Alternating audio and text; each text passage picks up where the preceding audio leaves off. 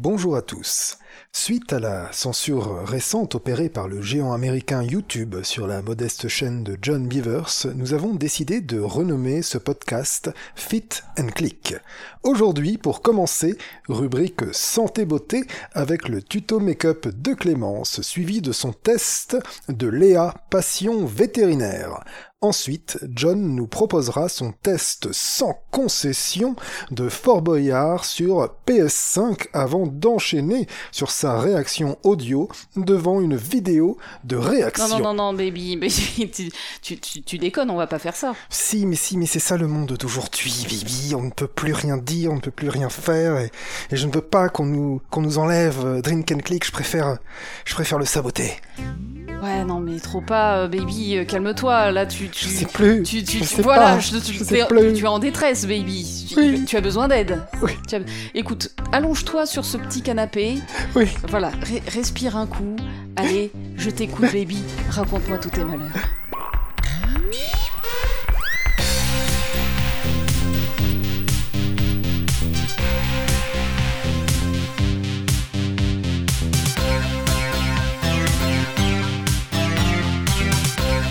Ça va mieux, Oui, non, mais non, mais c'est toi qui as raison. C'est toi qui as raison, Baby. On peut pas se laisser faire par les GAFA et autres saloperies. Voilà, euh, tiens-toi droit, tiens Tu sais quoi, baby? Bonjour à tous, c'est John et on se retrouve pour le cinquième épisode de la troisième saison de votre podcast Drink and Click, toujours en compagnie de Clémence. Et voilà, baby, je te retrouve. Mais bien sûr, retrouve, voilà, mais- voilà, les R Je étaient sais là. pas ce qui m'a pris, Voilà, je sais pas tu- ce qui m'a pris. Non mais non mais baby, je comprends, je comprends. Il y a eu, tu as eu une épreuve, tu as eu une épreuve. Euh, on en parlait dans notre dernier épisode. Il y a eu une, une- une ignoble censure, une ignoble Ah. censure sur YouTube, sur ta chaîne. Euh, la première vidéo de God of War a été victime d'une méprise terrible. Exactement. Euh, on alors va qui- pas revenir là-dessus, on va pas revenir là-dessus. Bon, C'est- trop douloureux, ne, re- ne remue Voilà. pas ce couteau dans cette plaie. Donc il y a eu des histoires de 18 plus, il y a plein de choses. Il paraît que maintenant on peut voir les vidéos. Donc Paraît-il. allez regarder le let's play du premier euh, jeu God of War s'il vous plaît parce qu'on n'a pas de vue Voilà, du coup. hein. et que ça nous a déprimé à donf. Donc voilà, faites du bien à John, vous avez entendu, il est mal en point. Oui. Il est, c'est un homme brisé que vous avez euh, là. Exactement. Il- franchement, j'ai dû euh, faire beaucoup d'efforts pour, euh, pour vous le remonter là un petit peu, pour enregistrer ce cinquième épisode. Donc là, on va, voilà, on va y travailler tous ensemble, s'il vous plaît. Soyez dans le soutien pour ce, pour ce, cet homme, cet homme brisé, cet homme, mais cet homme qui n'est pas encore tombé. Non, mais je me relève, tu vois, je suis comme le phénix. Le phénix qui renaît de ses cendres, hein, toujours, évidemment. Baby, du coup, on s'est ouvert une petite bouteille, mais qu'on a Oui. à peine entamée. Bah, on est, on est d'une fraîcheur euh, incroyable Absolue. ce soir. Voilà. Franchement, euh, on est sage. Bon, parce que peut-être la dernière fois, on a un peu, un peu Oui, abusé. oui, voilà, ça, ça nous a été peut-être un petit peu dit dans les commentaires. Voilà. Donc peut-être qu'on est un peu susceptible, hein Non, moi non. Non, pas du tout. Euh, mais en tout cas, certainement que ce soir, on est plus frais et que du coup, Je me sens comme dans une pub pour produits féminins. De- Cette d'accord. fraîcheur qu'on nous promet, eh bien je la ressens. c'est vrai, c'est vrai de, de l'aloe vera et. Exactement, exactement. Voilà. Ce- ce- Je suis très aloe vera là. Eh ben, ce sera peut-être le titre de ce, Ça m'a fait du bien cette petite thérapie. Moi, j'aime bien boire de l'aloe vera. Je sais pas si. Ah, j'ai déjà goûté. de- J'adore. Et ben en fait, j'ai essayé de répliquer le goût dans du rhum, dans des choses comme ça. Je ne trouve pas ce goût. Tu vois ce que je veux Ben dire? ouais. Euh, L'aloe vera, comment est-ce que tu en fais un goût? Ben, en buvant de l'aloe vera. Non mais comment tu, tu- comment tu la distilles ton aloe vera? Tu vois Tu c'est le- ça tu l'achètes pas dans les. Tu connais, tu connais pas Je vois que c'est une non, c'est une grosse feuille. Non, mais t'as des, t'as des bouteilles Ah au bon magasin. Tu peux boire de l'aloe, de du. Alors, je sais pas c'est du. Ouais, jus, mais voilà du- pour moi c'est comme de un l'aloe vera. Et en fait, donc, c'est des bouteilles, c'est totalement transparent, ça ressemble à de l'eau. Ouais. Et dedans, il y a des espèces de petites méduses qui, Ah. qui flottent. C'est des bouts d'aloe vera, Et bah c'est ça que je recherche à mettre dans du rhum. mais ça n'a pas de goût. Ah c'est de la texture. Enfin, c'est essentiellement de la Ah. texture. C'est un léger goût sucré que j'adore, mais c'est surtout de la texture en fait, de l'aloe vera. Hmm. Donc, je me dis, et c'est très frais. Et c'est très frais oui. pour reboucler sur ton histoire de fraîcheur. Tu penses à des produits féminins, je pense plutôt à de l'aloe vera, tu m'excuseras. Oui. Et, euh, et du coup, baby, ce soir on est frais. Et ce soir, tu vas peut-être nous parler d'un jeu vidéo.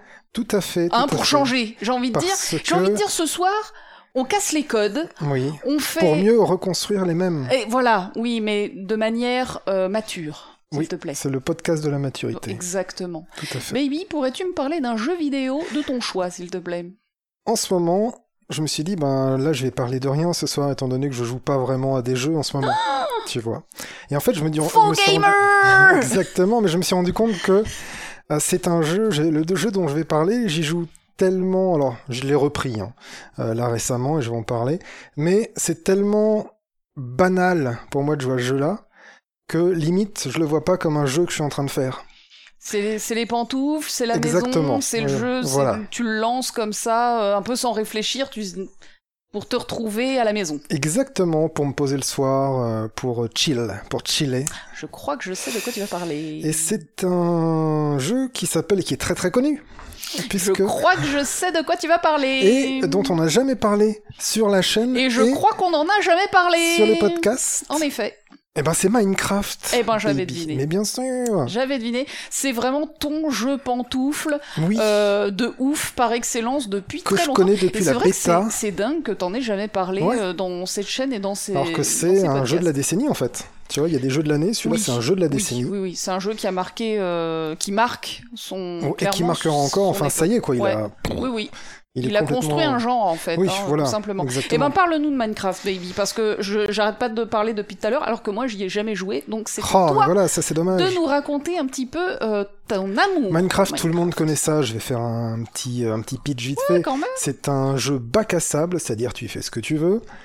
Euh, tu tombes dans un monde euh, aléatoirement, dans un monde généré aléatoirement, tout est aléatoire en fait, dans, dans ce qui t'arrive, on va dire, au début en tout cas. hein. Et tu peux tomber sur une île déserte, tu peux tomber au milieu d'une forêt, tu peux tomber dans une montagne, voilà, Mhm. dans voilà, euh, ça peut être euh, n'importe où.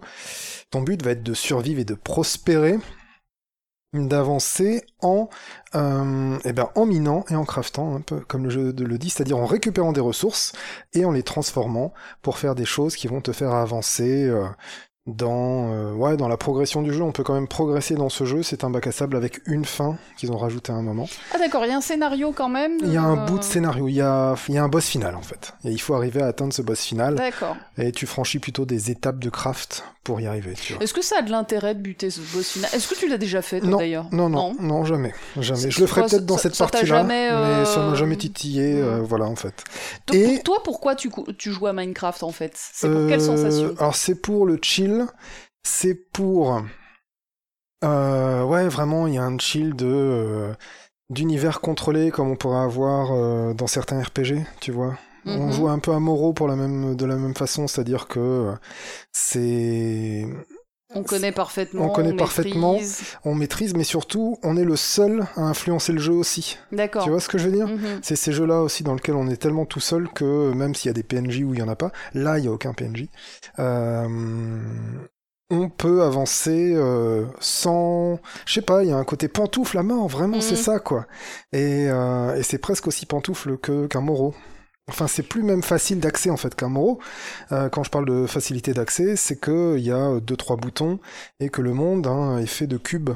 Ouais, Voilà. mais justement, moi j'ai pas l'impression que ce soit facile d'accès le crafting, euh, dans le sens où il faut euh, tester et Ouais. il faut essayer des choses. Alors le jeu, ça a évolué. il me semble, ne te dit pas ce que tu vas Ça- fabriquer. ça a euh, évolué. Ah d'accord. Ça a évolué maintenant. Il te Oui, parce donne que toi tu connais choses. Minecraft depuis le début du Oui. début du début. Voilà, c'est ça. Donc est-ce que tu tiens, tu peux nous en parler de cette Oui, oui, je, c'est, c'est mon chapitre d'après. Oh. Et j'allais dire ce que c'est déjà, au cas où, Eh juste, oui, c'est, tu, tu tombes dans ce monde-là, et ce monde est composé uniquement de cubes de 50 cm Ah bah oui. sur 50 cm. D'accord. Ah, ils ont une Ouais. dimension. Ouais. Je l'ignorais. Et la terre, les blocs de terre, c'est 50 cm sur 50 cm. T'as des blocs de roche, on appelle ça des blocs. Euh, t'as des blocs d'eau, même, même la flotte, c'est des blocs. Mhm. Euh, Toujours de la même taille. Ouais. À peu près. Qui tiennent dans un, une hitbox de 50 par 50 au moins. Ok. Voilà. C'est-à-dire que si tu fais un coffre pour ranger des trucs dedans, ton coffre il tient visuellement, il a une plus petite hitbox que ça, mais il occupe cet espace Oui. virtuel de 50 Ok. par 50. Et, euh, et toi, tu peux sauter de 50 cm de haut, en gros. Voilà. Et c'est tout, quoi.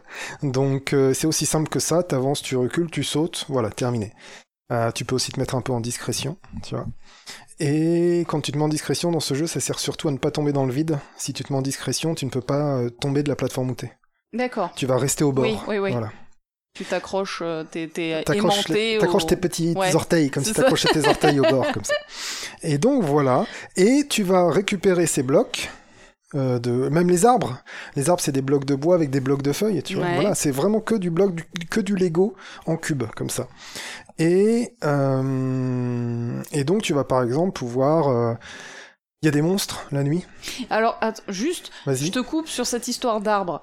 Si je, si je mine un bloc Oui. qui est au milieu du tronc, et bien est-ce voilà il y a ça aussi Est-ce que ce qu'il y a non il y a pas de ça tombe il y a très peu de, blocs qui sont soumis à la gravité Ah d'accord, mais il y en a quand il même. y en a quand même Ok. parce que c'est leur propriété d'être soumis à la gravité Donc ça veut dire que en fait le, le dessus de l'arbre il reste. Ouais, il reste euh, au-dessus, Il, il bouge euh, pas, il il, tombe, il tombe pas ou il Ouais, ouais, ne. non, non. Voilà. Si tu mets trois blocs les uns au-dessus des autres, que tu supprimes les deux du bas, celui du haut, il va flotter. D'accord. Tout le temps. Et ça peut être même utile euh, dans certaines Oui, j'imagine qu'on peut on peut faire des trucs. Tu comme peux faire un parquet un flottant. Ouais, euh, ouais. tu peux faire un bateau qui vole, tu peux faire n'importe quoi. Mm. De toute façon, euh, tu peux faire des constructions. Donc, moi, je disais euh, que c'est un jeu bac à sable avec. J'enchaînais sur le fait qu'il y ait des monstres la Mm. nuit, des monstres qui apparaissent dans le noir. Et ben, tu vas prendre tes blocs de bois, tu vas t'en faire une maison et tu les poses comme des Lego. En fait. Ça c'est un peu le premier truc que tu fais pour survivre la c'est nuit. ça. Parce que l'alternance jour-nuit, elle, euh, elle est. Ouais, ouais, c'est une alternance jour-nuit euh, cyclique. Touc, touc, touc, touc, touc. Ça fait 10 minutes, le, ce cycle. D'accord. Et, euh, et du coup, ben, la nuit, il y a des méchants. Et oh, je vais pas, je vais pas rentrer dans les détails, mais il y, a le, il y a le fameux Creeper qui est quand même un monstre qui explose. Tu vois Ah ouais. Et qui peut péter tes trucs, donc il faut savoir Ah oui bien préparer ta zone aussi. Mhm. Et que tu vas pouvoir éclairer. Et, quand, euh, et comme ils, ils apparaissent pas dans les zones éclairées, Mhm. bah, tu peux rendre une zone sûre en mettant des torches un peu partout. Voilà, par exemple. Et c'est ce que tu fais au début. Tu crées des torches, tu te crées un abri, euh, et tu te crées un lit. Et quand tu dors dans un lit, le- la nuit passe d'un seul coup vers le jour. Clac. oui. Voilà. Donc, et c'est même pas, si tu veux, euh, ça n'avance pas virtuellement comme ça le ferait dans un Oblivion Skyrim. Tu sais, c'est pas du temps qui passe. Oui. Tu t'allonges, il y a une Oui, petite oui. anime et vrout, le truc il est remis à zéro quoi. Et ton lit, tu peux le créer genre euh, dehors dans la forêt sans Ouais. torche. Ouais, tu Bah, peux même le faire flotter. Voilà, tu te mets de- et du coup tu squeezes le, Ouais. la- le côté. Ouais. euh, je me fais une cabane, je me fais ça, des torches. c'est ça. Et ben moi c'est comme ça que je joue en fait. D'accord. Au tout début de, comme je suis maintenant un peu, euh, je connais un peu, je me fais même plus de cabane au début, Mm. euh, parce que euh, voilà. Euh... Là j'ai Denis Brognard dans la tête, tu vois. Ah ben, ben, déjà on aurait une cabane. Oui. Ah Ça veut dire que les femmes ne savent pas faire de cabane. Et ben donc voilà, quand tu es une femme dans Minecraft, c'est pas forcément la route cabane que tu vas prendre. Mais quand tu es vraiment débutant, et moi ma première partie, j'ai fait un trou dans le sol en attendant comme, comme un con. Tu vois? Où tu vas trouver un flanc de montagne ou une, euh, ou une butte de terre, tu vas creuser dedans. Et ce sera ça ta maison, quoi, au début. D'accord. Tu vois, t'es pas obligé de, tu peux creuser aussi. Au lieu de, de faire des murs autour de toi, euh, ben tu creuses du vide pour avoir euh, tes murs, quoi. Alors du coup, toi, t'as as une stratégie euh, pour démarrer une partie ou, Oui. ou à chaque oui, fois oui, tu fais ouais, non, aujourd'hui, différent? bien sûr. Aujourd'hui, j'ai une strat euh, qui fait que je passe la première nuit euh, sans avoir de monstres. Tu vois, je- Mhm. en fait, c'est le jeu. Je vais au plus vite possible jusqu'au lit, jusqu'à Ouais. pouvoir construire le lit avec toutes les étapes qu'il faut avant, et euh, que je pourrais décrire là, mais tout le monde s'en fout. Mais euh, soit tu connais, soit tu connais pas assez, ça t'intéresse oui, pas, oui, tu oui, vois. bien sûr. Mais en gros, je vais jusqu'au lit, je le pose et je fais passer la première nuit et je les enchaîne comme ça. Et ça me permet après de me balader de faire des trucs. Donc euh, voilà, c'est un peu ça mon expérience de Minecraft à moi. Et donc c'est après de... Moi j'aime bien par exemple construire des machines dans Minecraft. Parce que ça, ça se complique tellement qu'ils ont fait des sortes de circuits électroniques très simples. euh, de ce qu'on pourrait appeler euh, avec des logiques booléennes, des oui, Mhm. non, des si, alors, enfin des, des et ou, tu Mhm. vois et, et des circuits simples de on-off. Voilà. Gros, t'envoies un signal euh, comme si t'étais sur un petit circuit de 5 volts à la con, tu vois.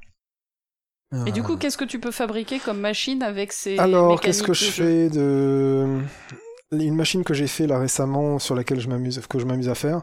euh, j'ai eu deux routes. J'ai eu deux routes dans Minecraft. J'ai j'ai suivi pas mal de tutos euh, de gens qui ont fait des machines qui existent et puis ils font leur truc et puis au final euh, je copie. Et ça m'a fini, ça a fini par me gonfler. Donc maintenant, je fais mes trucs, même si c'est moins efficace que ce qu'on trouve en super Mhm. efficace sur YouTube, euh, chez les grands euh, mecs qui se copient tous d'ailleurs pour faire des tutos, tu vois. Euh, par exemple, là, c'est une machine. Elle, euh, elle fait des, c'est une machine à steak et à cuire. Elle prend des vaches. Quand il y a un petit, il y a des vaches dans un enclos. Ouais. Quand il y a un petit un tout petit enclos euh, façon euh, euh, agriculture euh, vachement In- intensive, intensive. tu vois. Quand il y a un petit naît, il va dans une fosse tout de suite. Il grandit dans cette fosse. Une fois qu'il est adulte, je lui fous le feu et sa viande est récupérée automatiquement ainsi que son cuir qui vont dans un coffre. Ami vegan, Voilà. on vous passe le bonjour. Donc je force les parents à se reproduire. Je fais des petits, je fais des petits, je fais des petits. Quand ils deviennent adultes, euh, je clique sur un bouton, ça les fait cramer. Et euh, ils meurent et euh, ça me fait plein de steaks et je peux manger. Voilà. D'accord. Voilà. Donc C'est euh, pertinent. quand tu quand tu en viens, à- tu peux toujours faire un petit enclos avec des petites fleurs dedans et Mhm. tes petites vaches que Ça tu sert à quoi de manger? À remettre de la vie. Enfin, tu remets ta barre de. C'est une bonne question. Euh, tu as une barre de santé. Ouais. Tu as une barre d'armure parce que as une armure, tu peux porter une armure, mais tu as aussi une barre de faim. D'accord. Et quand ta barre de faim n'est pas complète, ta barre de santé ne remonte pas. Voilà. Il faut avoir sa barre de, de nourriture totalement remplie pour que les vies commencent à remonter. Et donc, l'un des buts aussi rapides dans le jeu, c'est de trouver de quoi manger. Voilà, parce que quand tu cours, ça fait baisser. Quand tu cours, quand tu fais des trucs, ça fait Mhm. baisser Ta barre de ta faim barre de faim. Qui limite après ta capacité voilà. à récupérer de la vie. Et ça, c'est important, notamment quand tu vas commencer à explorer les grottes, parce qu'ils sont souterrains, donc pas allumés, Oui. donc dans lesquels il y a Donc des monstres que tu peux rencontrer. Et toi, tu vas miner, donc tu vas perdre de l'énergie. Et à un moment, tu vas te retourner, il y a un truc qui va t'exploser à la tronche. Euh, tu vas te rendre compte que t'es à deux cœurs et que ça remonte pas. Et là, il y a un squelette qui arrive, il t'envoie une flèche et t'as perdu toute ta collecte. Parce que quand tu meurs, du coup, dans ce jeu, ce qui se passe, c'est que tu reviens au dernier lit, soit là où t'es né dans la map, soit au dernier lit où t'as dormi. D'accord. Sans rien. Donc les lits sont des points de sauvegarde. Ouais. euh, Des points de respawn. Ok, ok. Des points de respawn. Et en fait, là où tu meurs, tout ton stuff, il a été éparpillé. D'accord. à 5 mètres autour de toi en Et si tu retournes sur Tu ce peux le reprendre. tu peux le reprendre, d'accord. Mais des fois, t'es tellement loin de chez toi, euh, t'es juste deg, quoi. Bah oui. Et donc, euh, je me suis même fait surprendre, moi, de me faire buter au milieu d'un océan euh, sans rien comprendre, tu vois. Mais du coup, tu peux te déplacer sur quelle distance? Euh, à l'infini. Et le La- monde va être généré. La Terre est plate? Ouais. D'accord. Dans, ce, dans Minecraft. Oui, oui. Et, C'est important de le préciser. et en fait, plus tu Nous avances... sommes dans Fit and Click. Et donc, on a aussi une mission de service public Exactement. pour rappeler que il ne faut pas écouter ce que disent les fous. Et alors, il y a une limite théorique euh, qui doit être très, très, très, à des millions de blocs de là, à des millions. Je sais même plus ce que c'est, je l'avais vu dans une vidéo. Et à un moment, tu vas tomber sur un mur. Un mur euh, euh, qui est comme une sorte de. Allez, de. Ah, comment on appelle ça dans, les... dans les boucliers des vaisseaux, là? Ouais, d'accord. Tu euh, vois Oui, oui, un champ de force. Un champ de force, voilà, merci baby. Ah, J'en ai, tapé dans mon micro. Euh, et donc tu tombes sur un champ de force, paraît-il. Voilà. Il y a des gens qui ont atteint ça, mais euh, moi jamais. Et plus tu avances, plus c'est généré. Et c'est généré selon un- une, euh, ce qu'on appelle une graine, une seed. Et du coup, euh, c'est un algorithme de, de génération aléatoire comme ils avaient utilisé à l'époque pour Daggerfall. Mhm. Et euh, imagine que pour Daggerfall, euh, tu changes un bout du code. Et à chaque fois que tu changes ce bout de code, ça te donne un monde de Daggerfall différent. Mhm. Et ben, c'est ça qui est généré aléatoirement au début de ta partie. Ils prennent un chiffre assez long, ils le mettent dans ce code-là pour générer un monde unique. D'accord. Donc c'est à la fois un monde unique pour toi, mais en plus tu peux aller partout et ce sera différent partout tout le temps sur des millions Mhm. de, de mètres autour de toi, quoi. Enfin, c'est vraiment infini et aléatoire, quoi. Tu peux tomber sur des trucs de fou, des montagnes volantes, euh, euh, plusieurs trésors au même endroit. D'accord, oui, c'était ce que j'allais te tout. demander, si s'il y avait une espèce de cohérence quand même Oui. dans le dans le Non, mais monde, c'est ça ou qui est si beau. ça pouvait être complètement foufou, complètement euh, Après, random, avec des arbres à l'envers, avec Non, voilà, voilà, rien, non. tu vois, Non, non, non. Ce qu'on va trouver, par exemple, c'est des petits bugs du style un arbre coupé en deux parce mhm. qu'il a pas, il a pas de racines en fait. Enfin, il a pas, il est pas dans le sol parce que dans le sol ils ont mis de l'eau à la place. D'accord. Et voilà. Et donc le truc il flotte au-dessus de l'eau. Mais c'est les seuls vraiment bugs de génération qu'on peut trouver. Ok. Voilà. Le reste, on est sur des biomes, c'est-à-dire que t'as les forêts, les déserts, les montagnes, euh, euh, les canyons, les Ça choses comme date de ça. quand déjà C'est euh, sorti en 2011. ça a 2011. 10 ans. Bah, ça a 10 ans. C'est un jeu qui a 10 ans, c'est pour ça que je dis que c'est un jeu de la décennie en fait. Hmm. Et en septembre, hein, tu vois, euh, le- la première bêta, je crois que c'est septembre. je sais Ok, ça fait donc Enfin, y a un moment, quasiment 10 ans. il y a un moment, ils ont sorti la release il y a 10 ans, on va dire, y a- en septembre 2011. Et hum, je crois que c'est ça, ouais. C'est fou, j'ai l'impression que tu y joues depuis plus longtemps que ça. moi. Parce qu'il y avait la bêta avant. Ouais, d'accord. Voilà, il y a l'alpha, la bêta. Voilà, il y a, Enfin, il y a, y a le l'expérimental, l'alpha, la bêta, Mm. voilà. Moi, je suis arrivé à la bêta. Et La bêta qui a duré des années, si je oui, ne oui, m'abuse, bien sûr, euh, bien sûr, bien sûr. Et ça continue d'évoluer. Donc là, voici mon enchaînement sur l'évolution et comment ça. Et donc, je coule et on peut aller jusque plus loin dans la troisième façon de jouer. Moi, moi, je joue en survie. euh, en faisant des petites machines et mon petit bazar, Mhm. voilà. J'ai une autre machine euh, qui va créer des monstres. Euh, ça va leur enlever de la vie jusqu'à ce que j'ai plus qu'à leur taper une fois dessus. Qui fait que je prends le loot des monstres et tout leur XP, puisqu'il y a de l'XP dans ce jeu. Il y a de l'XP, d'accord. L'XP, il te sert à enchanter tes armes et tes armures. En Ok. gros, voilà. Et pour faire le plus grand enchantement, tu dois être au niveau 30. Quand tu mets un enchantement niveau 30 dans ton épée, par exemple, tu perds tout ton XP. D'accord. Tu vois, tu, tu reviens au niveau Ouais, 0. ouais, ouais. C'est pas vraiment un niveau, comme tu dirais, où tu vas le dépenser dans tes stats et dans tes Mhm. compétences et tes machins. Non, non, c'est... euh, En fait, tu accumules de l'enchantement que tu mets dans tes armes après. Ok. Et donc, j'ai une machine qui me permet d'en avoir plein, plein, plein, plein, plein, parce que ça génère plein, plein, plein, plein de monstres et que je les bute à la chaîne et, et ça me prend euh, quelques minutes, même pas, pour, euh, pour pouvoir être au niveau 30, quoi. Ah oui, d'accord. Ça va très, très vite. Et euh, donc voilà, ça c'est mon gameplay. Euh, de, ça me permet aussi, tu me parlais du kink que j'ai de jouer à ça, c'est d'optimiser les systèmes aussi. Mhm. Tu vois, j'optimise vachement les machines, les machins, euh, voire je les refais. Et, euh, et voilà, c'est cool. Et est-ce que tu prends encore du plaisir à euh, construire des, euh, des châteaux, des maisons, enfin Alors faire, justement, faire de l'aspect construction qui est au départ, j'imagine, le, le truc qui a attiré Les plein de premiers- gens dans les dans premières choses qu'on faisait à l'époque, à mon époque, dans Minecraft, c'était des tours phalliques Hmm. en pierre nulle. Et puis après, on se disait, tiens, bah, je vais mettre des remparts et ça faisait un château fort, en Mm. fait, tu vois. Euh, comme, mais vraiment comme des moyenâgeux de base, quoi, tu vois. Et, euh, et après, on s'est mis à faire des trucs en bois un peu plus cool et ainsi de suite. Mais c'est vrai que j'ai complètement dépassé ce stade. Et je suis à fond dans l'optimisation maintenant, vu que je joue tout seul. Il n'y a pas de show-off, il n'y a pas de machin, mais on peut essayer de jouer en multi aussi. Ouais. Donc euh, j'ai eu des serveurs multi à moi, où, euh, où on jouait avec des potes, et euh, c'était... euh, là, on se faisait des villages jolis, des choses comme ça, on faisait des, des constructions de statues, de choses comme ça, ou de, de scènes, diaporama, tu sais, diorama, de Mhm. diorama. Je sais pas, t'imagines des... On était tombé sur un biome où il y avait des sortes de de montagnes assez pointues à la chinoise un peu tu sais Ouais. dans les brumes là et donc on avait fait trois dragons dans ces trucs là D'accord. Ah, classe. et euh, avec des blocs colorés. C'était vachement bien. Tu jouais à combien euh, On jouait à 4, D'accord. voilà. Et on était juste avec un pote en train de faire ça. Et du coup, ça nous a, ça arrive sur un mode, en fait, tu peux construire des statues, des jolies choses, euh, du pixel art, ce que tu veux. Donc tu peux aussi le faire dans le mode créatif, où tu ne fais que ça en fait. Tu n'as pas de monstre, tu n'as pas de vie, tu n'as pas de cycle jour-nuit ni rien. T'as juste tous les blocs que tu veux. Et tu joues au Lego. Et c'est au choix quand tu lances ta partie, en fait, tu peux choisir le mode. Euh, D'accord. C'est ça. Et en survie, tu peux mettre le mode hardcore, hardcore, si dès que si tu meurs, tu perds ta partie. Ah oui, en Elle est effet. effacée. Si tu meurs, tu meurs. C'est hardcore. Voilà, c'est ça. Et moi, la dernière fois, je suis mort dans l'océan dans un piège. Je me suis dit, ah merde, ça, j'aurais pas aimé être en hardcore, quoi. Parce que je ramais dans mon petit bateau, t'es un petit Mm. bateau, et je ramais dedans depuis 5 minutes, tout droit pour explorer et voir ce que je- sur quoi je tomberais. J'étais dans un océan énorme. Maintenant, les océans sont énormes dans Minecraft. Et du coup, j'avançais, j'avançais.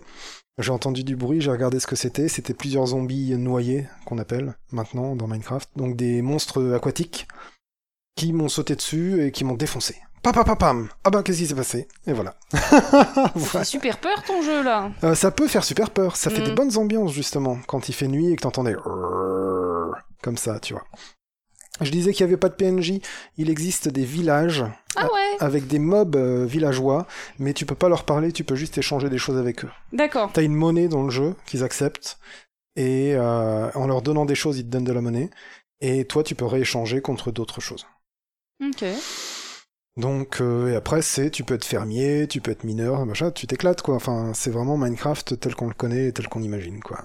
Et donc ça, c'est, j'ai fait le tour. J'y ai joué il y a longtemps, euh, jusqu'à la euh, 1.8, je crois. euh, non, même pas. Si 1.8, un truc comme ça, juste avant qu'ils fassent les temples aquatiques, voilà. Juste avant la, le grand changement des océans, on va dire comme ça pour ceux qui connaissent. Euh, J'ai arrêté. Et je suis revenu là à la 1.17 exactement.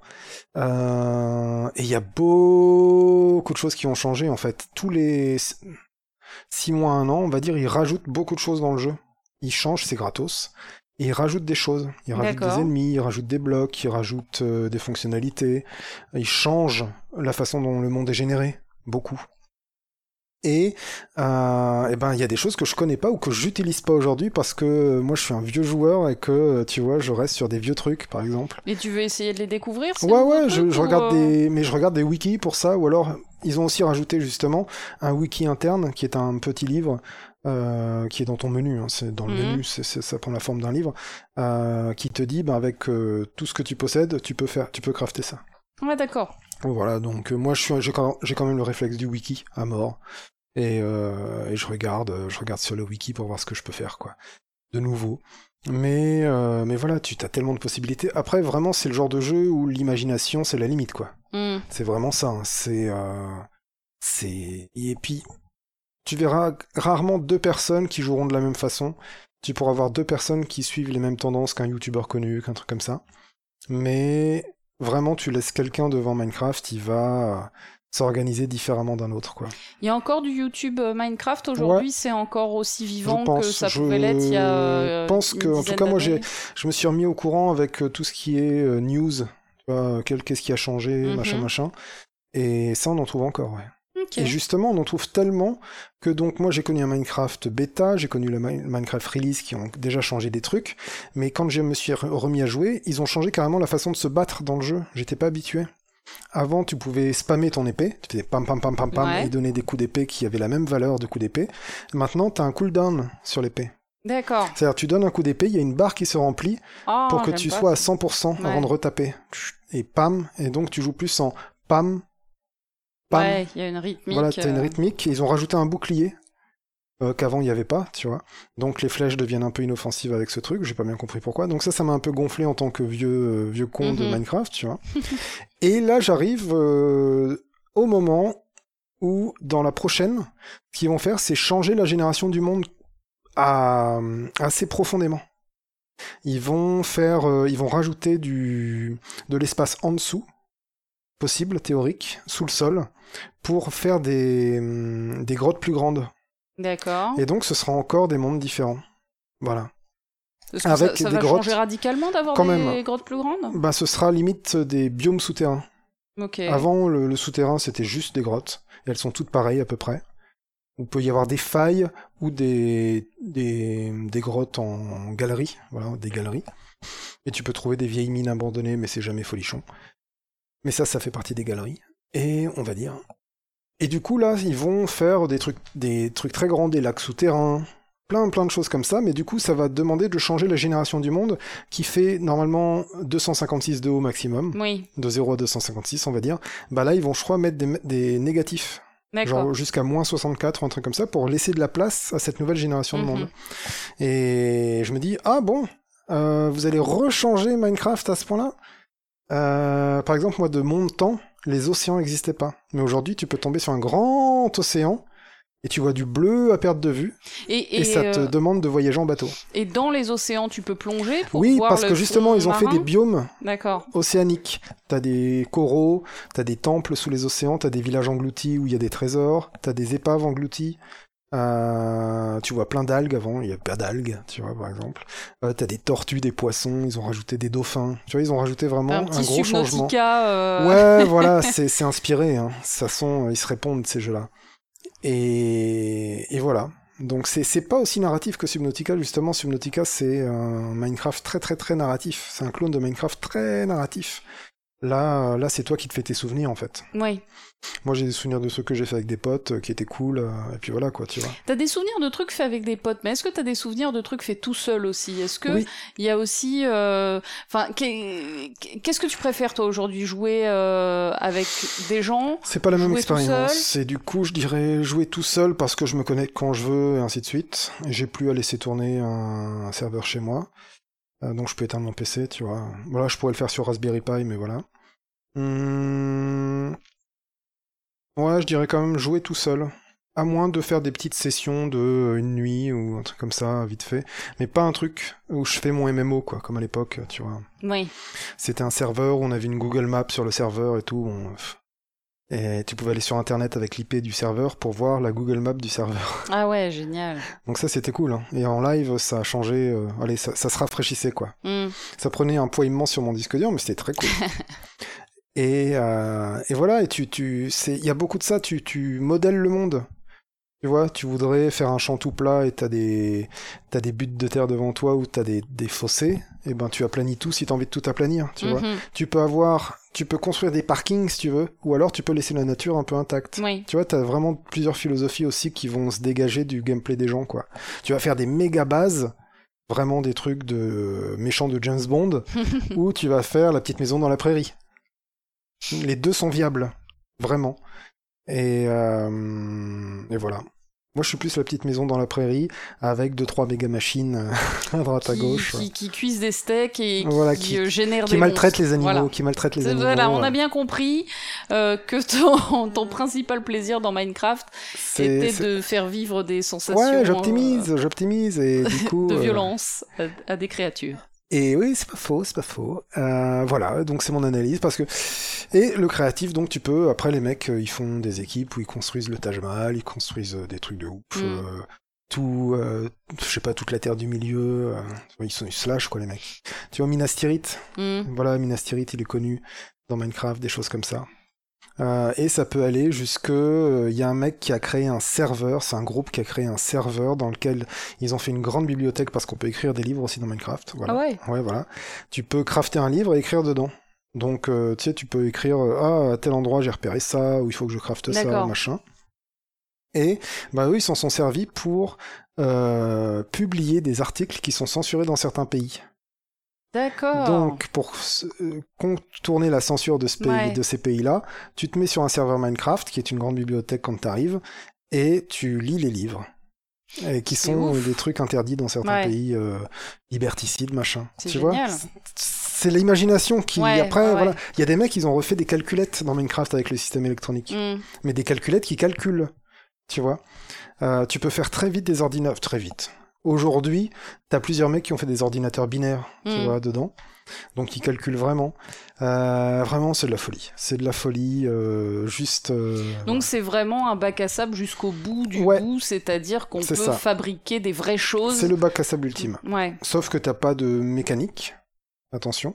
Mais euh, voilà, t'as pas de véhicule, t'as pas de mécanique, t'as Mm. pas la roue, tout est cubique. C'est vrai, c'est vrai qu'il y a ce Voilà. côté-là aussi. Donc euh, tu feras pas d'avion qui vole, tu feras pas de voiture qui roule, tu feras pas de Mm. moto. Tu peux toujours mettre des modes parce que voilà, c'est modable en plus. Ah, c'est modable. C'est modable dans les textures et c'est modable pour rajouter tout ce que tu veux. Et il y a des gens qui ont rajouté tout ce que tu veux. Tout, tout, tout ça existe. De toute façon. euh, c'est voilà. comme dans Moreau. C'est pire, c'est pire qu'un Skyrim ou quoi, vraiment, parce que euh, là, c'est encore une fois euh, l'imagination des mecs qui, qui font des trucs, quoi. Donc, euh, il y a même des gens qui ont rajouté des dimensions. Dans Minecraft, tu as le monde normal dans lequel tu vis. Tu as une sorte d'enfer et une sorte d'outre-monde qui s'appelle la fin. Et en fait, la fin, c'est là où il y a le boss de fin. D'accord. Essentiellement, essentiellement. Et l'enfer, c'est là où tu vas trouver des stuffs hein, beaucoup plus rares. Euh, le Nether, ils appellent ça un peu comme... C'est un jeu d'un pays du Nord, donc c'est le Nether. Euh, Le rien, un peu comme il Mhm. Et euh, ou l'outre-monde, on pourrait dire. Voilà.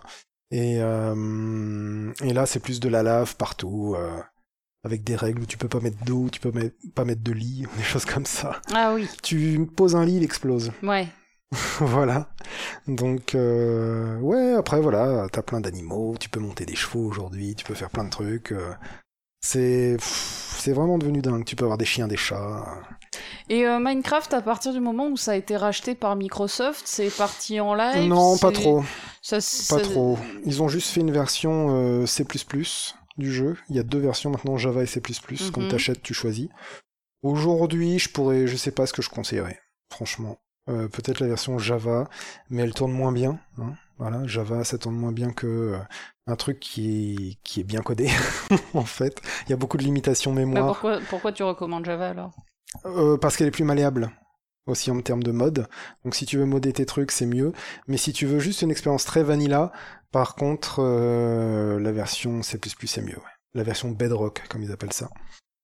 Euh, Celle, en fait, ils ont fait une version pour console et ainsi de suite et ainsi de suite. Et c'est celle-là qui est en C++ Ok. et qui est aussi sur Windows 10. Du coup. Est-ce que dans 10 ans, tu joueras toujours à Ouais, je Minecraft comme il y a pense. 10 ans, tu jouais déjà à je Minecraft pense, je pense. Je sais pas ce qu'ils en auront fait parce que là, tu vois, je suis en train de me dire, Putain, mais j'espère qu'ils vont pas péter Minecraft avec leur nouveau truc. euh, j'espère que ça va pas être chiantos. Je leur fais confiance parce que c'est un mec qui a repris le bateau depuis assez longtemps, qui s'appelle Jeb, le patron maintenant de la société euh, Mojang, comme ils disent en- avec l'accent américain. Et euh, au début, c'était ce mec qui l'a revendu justement. Je sais Mhm. plus comment il s'appelait. Merde. J'ai un trou là. Oui, ce mec euh, du Nord, mais pareil, j'ai. j'ai Je vois sa tête avec son chapeau, sa barbe, ce gros bonhomme. Vous l'écrirez dans les Oui, commentaires. voilà. voilà. Ga- On- euh, non, on Game Newell, c'est Steam. J'ai des gros bonhommes à barbe maintenant qui me défilent dans la tête. C'est pas Game Newell, c'est l'autre. Et, euh, Non, vas-y, parle, et moi je cherche. Ah, toi, tu cherches, sur c'est mon cool. téléphone. et donc, ça a été donné un peu à son bras droit quand lui, il est parti avec ses milliards, parce que ça a été revendu pour des milliards à Microsoft. Et, et lui, il reste quand même fidèle à, fidèle à la vision, on va dire, euh, à l'ADN de Minecraft. Donc, euh, Marcus Persson. voilà, c'est ça. Et je ne sais plus ce que c'est son pseudo. Notch. Notch, voilà. Qui, est qui était suédois, enfin qui est toujours suédois. suédois, voilà. Et qui maintenant est riche et un peu triste. Et voilà. Et du coup, euh, il a fait un peu une George Lucas, tu vois. Oui, oui. Et, euh, et voilà, c'est ça, c'est ça mon petit jeu dans ce moment en fait. Et c'est euh, quand je joue à rien, je joue à Minecraft en fait. Ton, ton jeu éternel. C'est ça, le jeu éternel. Un de tes jeux éternels, en tout cas avec Morrowind. où je me dis, oui, voilà, avec Moro, avec tous ces jeux-là, c'est mon, c'est ma gothi de décennie comme, euh, je sais pas, Moro, c'est ma gothi du siècle. Enfin, Ah ouais, c'est ton Game of the Décennie. C'est euh, un, ga- quand c'est un game of the décennie. Oui, mais dans l'industrie. Mais pour toi aussi. Ouais, pour moi aussi, ouais. Ok. Ouais, ouais, c'est un de ces jeux, je te dis, j'y joue tellement, euh, il est dans le panthéon euh, facile. Je m'en suis rendu compte récemment, en fait, en y rejouant, que ça faisait longtemps que j'avais pas fait Mhm. jeu, tu vois, et en fait, j'ai encore mes marques. J'ai dû remettre mes petits contrôles parce qu'ils ont un peu fait évoluer ça. Et tu peux revenir à des contrôles un peu plus old school, donc je les ai mis. Tu vois. Et, euh, et du coup, euh, du coup, c'est bien, ouais, c'est pas mal du tout. Voilà. Eh ben, très cool, baby. Tu me donnes toujours euh, un peu envie, mais, Ouais, mais je mais pas trop, parce que tu sais que le craft et moi, Voilà. c'est pas le grand amour. Mais je me dis que toi, s'il y a craft dans le titre et que c'est le jeu qui a amené le craft au monde, bon, on est mal barré. Voilà, on risque d'en reparler Mais du coup, toi, si tu ne joues pas à Minecraft, à quoi tu joues, baby? Ah, quelle question incroyable euh, de- avec une transition d'une euh, fluidité. Ah, mais euh, C'est même pas préparé. Ah non, du, du tout. Mais et, Ah, tu sais quoi? Oui, vas-y. Stop J'ai oublié ma conclusion. Bah, de, de conclure, baby. Parce que j'écris rien, mais tout est dans ma tête. Conclue, baby. Ma conclusion, c'est que aujourd'hui, nous sommes dans un monde où les jeux peuvent être sortis et changés. Ouais. Et c'est ça aussi que ça m'a mis dans la gueule, c'est que c'est plus mon Minecraft d'avant. Mais est-ce que ça, c'est pas un problème? Bah, je me demande. Parce que euh, si les jeux peuvent être mis à jour, rajouter des fonctions, rajouter des fonctions, rajouter des fonctions, Si toi t'as kiffé une version, Voilà. elle disparaît. et donc là, la version que je suis, à laquelle je suis en train de me réhabituer, comme un vieux qui sera habitué à un Oui. truc de jeune, euh, je, je vais la reperdre dans la prochaine version dans 6 mois. Moi, je pense qu'on devrait pouvoir avoir accès à toutes les versions. Tu as accès à toutes les versions de Minecraft. Ah, Voilà. bah alors Qu'est-ce Bah, que tu, tu fais fais ce que tu veux, mais je veux dire, si tu veux continuer à jouer euh, avec euh, tout le monde, que tu veux continuer à suivre le train, il y a des gens qui sont restés sur des beaucoup plus vieilles versions que celle-là, par exemple. Bah ouais. Et euh, il y a des gens qui sont restés sur la version dont je parle où ils n'avaient pas encore changé les combats. Mais tu vois, mais moi, ça, je trouve ça super. Oui, mais c'est comme ça qu'il faut le faire pour moi. les précédentes versions, je trouve ça génial. C'est comme ça qu'il faut le faire. Mais ouais. j'imagine ces jeux où les gens ils, ils nerfent des trucs, ils boostent des trucs. Ouais. Euh, en fait, les jeux sont devenus malléables. Avant, t'avais ta cartouche. Alors là, je parle comme. euh, Comme un euh, vieillard, ouais, mais comme euh, vieux, oui, à euh, HL. À HL, voilà. Avant, t'avais ta cartouche avec le Mario, ouais, tu faisais. C'était d'aller de gauche à droite et c'était tout Nintendo. quoi. Sur ton Nintendo. Non, Nintendo. Il, il Ah. a- ouais, il prononce pas le, le, le deuxième N. Sur Ça ton Nintendo. Ouais, sur ton Nintendo. Nintendo. Sur ton Nintendo. Tu peux y arriver. Ouais. Ah, mais moi, je, je ça Voilà. Et euh, voilà. Puis en face, il y avait l'Atari qui était génial. Enfin, bon. bon. Et. hum, Et franchement. Ah ouais, en fait, ça a changé ça aussi. Hein. C'est plus figé les jeux, quoi. Bah, c'est vrai que les, les MMO, enfin, Je parle pas juste de online- correction de, jeu, de bugs, parce qu'avant, sur cartouche, ils ressortaient des cartouches version 2 avec le jeu corrigé s'il y avait eu un gros bug.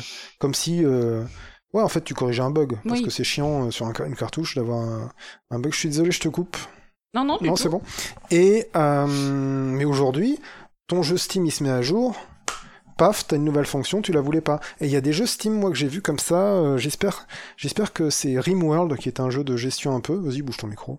Et euh, du coup, tu peux euh, avoir accès à une extension qu'ils ont fait, gratos encore une fois, tu vois. Mais bah, c'est des fonctions rajoutées, quoi. Et je connais quelqu'un qui m'a dit qu'elle jouait pas avec cette fonction-là, donc ça m'a rassuré. Que ça- reste optionnel, tu vois. Mais il y a des jeux comme ça, euh, bon, c'est beaucoup de MMO, de jeux en ligne et tout, mais qui, ouais, qui évoluent euh, organiquement et qui changent. Et il y a des gens qui parlent de tel jeu. Ah, tu te souviens de World of Warcraft il y a 20, 10 ans, euh, c'était pas pareil qu'aujourd'hui. Quel enfer Parce que eux, ils peuvent plus jouer à leur vieux Je suis, WoW, je suis complètement d'accord. ouais, ouais. Moi, je suis Mm. pas World of Warcraft, je connais pas, mais le sentiment qu'ils doivent avoir est bizarre. Ouais. Tu vois Bah oui, oui, oui, euh, effectivement. Et c'est ça la.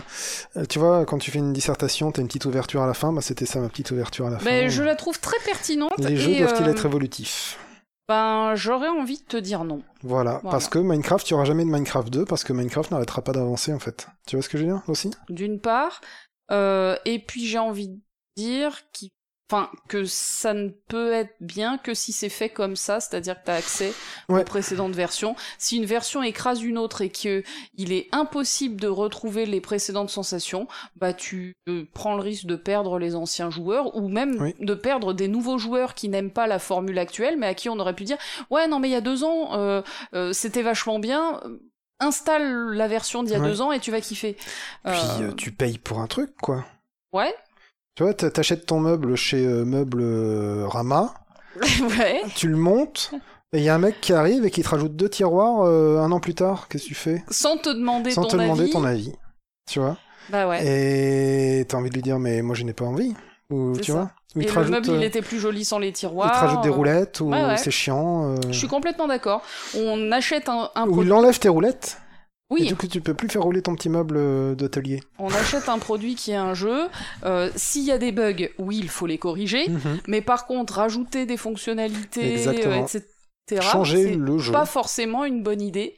Et euh, je trouve que c'est un super débat, baby. Euh, euh, parlez de ça dans le- les commentaires, s'il vous plaît. Qu'est-ce que vous en ouais. pensez, vous, de, de ça ces jeux évolutifs d'aujourd'hui. on n'avait pas du tout prévu ce débat-là, mais je le trouve super intéressant. Parce qu'on a eu ça dans le cinéma avec George Lucas qui change Star Wars, ça a pété le monde. Tu vois, il fait des... Oui, qui a modifié quelques Quelques scènes dans- quelques voilà. scènes, euh, notamment dans Un Nouvel Espoir. euh, Voilà, c'est et- là où ça a le plus euh, posé Et ça fait hurler la, la geekosphère, on peut plus retrouver les originaux, t'as des mecs qui sont en train de les refaire à partir de vieux masters, ainsi de suite, pour retrouver cette première version de l'époque qu'ils Mhm. avaient connue. Tu vois, tellement ils y sont attachés, quoi, ça se trouve aujourd'hui. Le D-Make, un peu, un D-Make Ouais, ouais, de- ouais. Je les ai téléchargés, mais euh, ils marchent pas Ah, moi, sur je- mon PC. ah, moi j'ai vu le Nouvel Espoir comme ça, euh, très très cool, hein, avec les vieux doublages français et tout qui va bien. Mm. Je me suis bien fait plaisir, faudra que je te les passe.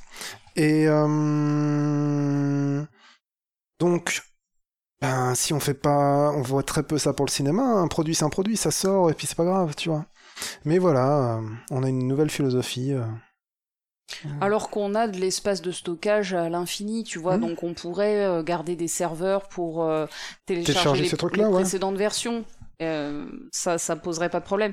Et je suis sûr qu'en vrai, si tu les vendais comme des DLC, euh, Hmm. quelques centimes, tu vois, 50 centimes, t'as accès à la V1, euh, machin, bah, les, bah les- peut-être que les vieux de la vieille le Ouais, mais feraient. ça ferait repayer, ce serait scandaleux de repayer un truc. Bien sûr, mais baby, c'est ce qu'on fait chaque, chaque, Ouais, à chaque génération de vrai. console. Moi, ça fait longtemps que ça ne me choque plus. Vrai, mais mais bon, parce que parce que voilà, parce que je suis un peu blasé et que j'ai les moyens. Oui, moi, voilà, et je, moi suis, je. je suis blasé j'ai les moyens. Donc, Moi je suis un gars qui me- quelque part, euh, me- voilà. mais ça mais gonfle, quoi. il y a des gens qui ont acheté plusieurs fois le même jeu sur plusieurs euh, Oui, oui, bien consoles. sûr. J'en fais j'en fais partie. Moi j'ai plusieurs fois Morrowind sur PC, bon. euh, Oui, mais toi, sur PC. Moi c'est un problème, Voilà. bon, d'accord, mais. Mais je- moi, il y en- tous les Fallout aussi, je les ai en plusieurs exemplaires. Euh, sauf le 4. Et voilà, j'ai parlé 40 minutes bon, de Minecraft bref. alors que je voulais en Mais faire tu 20. avais bien raison, baby, parce que c'est un de tes jeux passion. Ouais Euh, et tu avais bien raison d'en parler.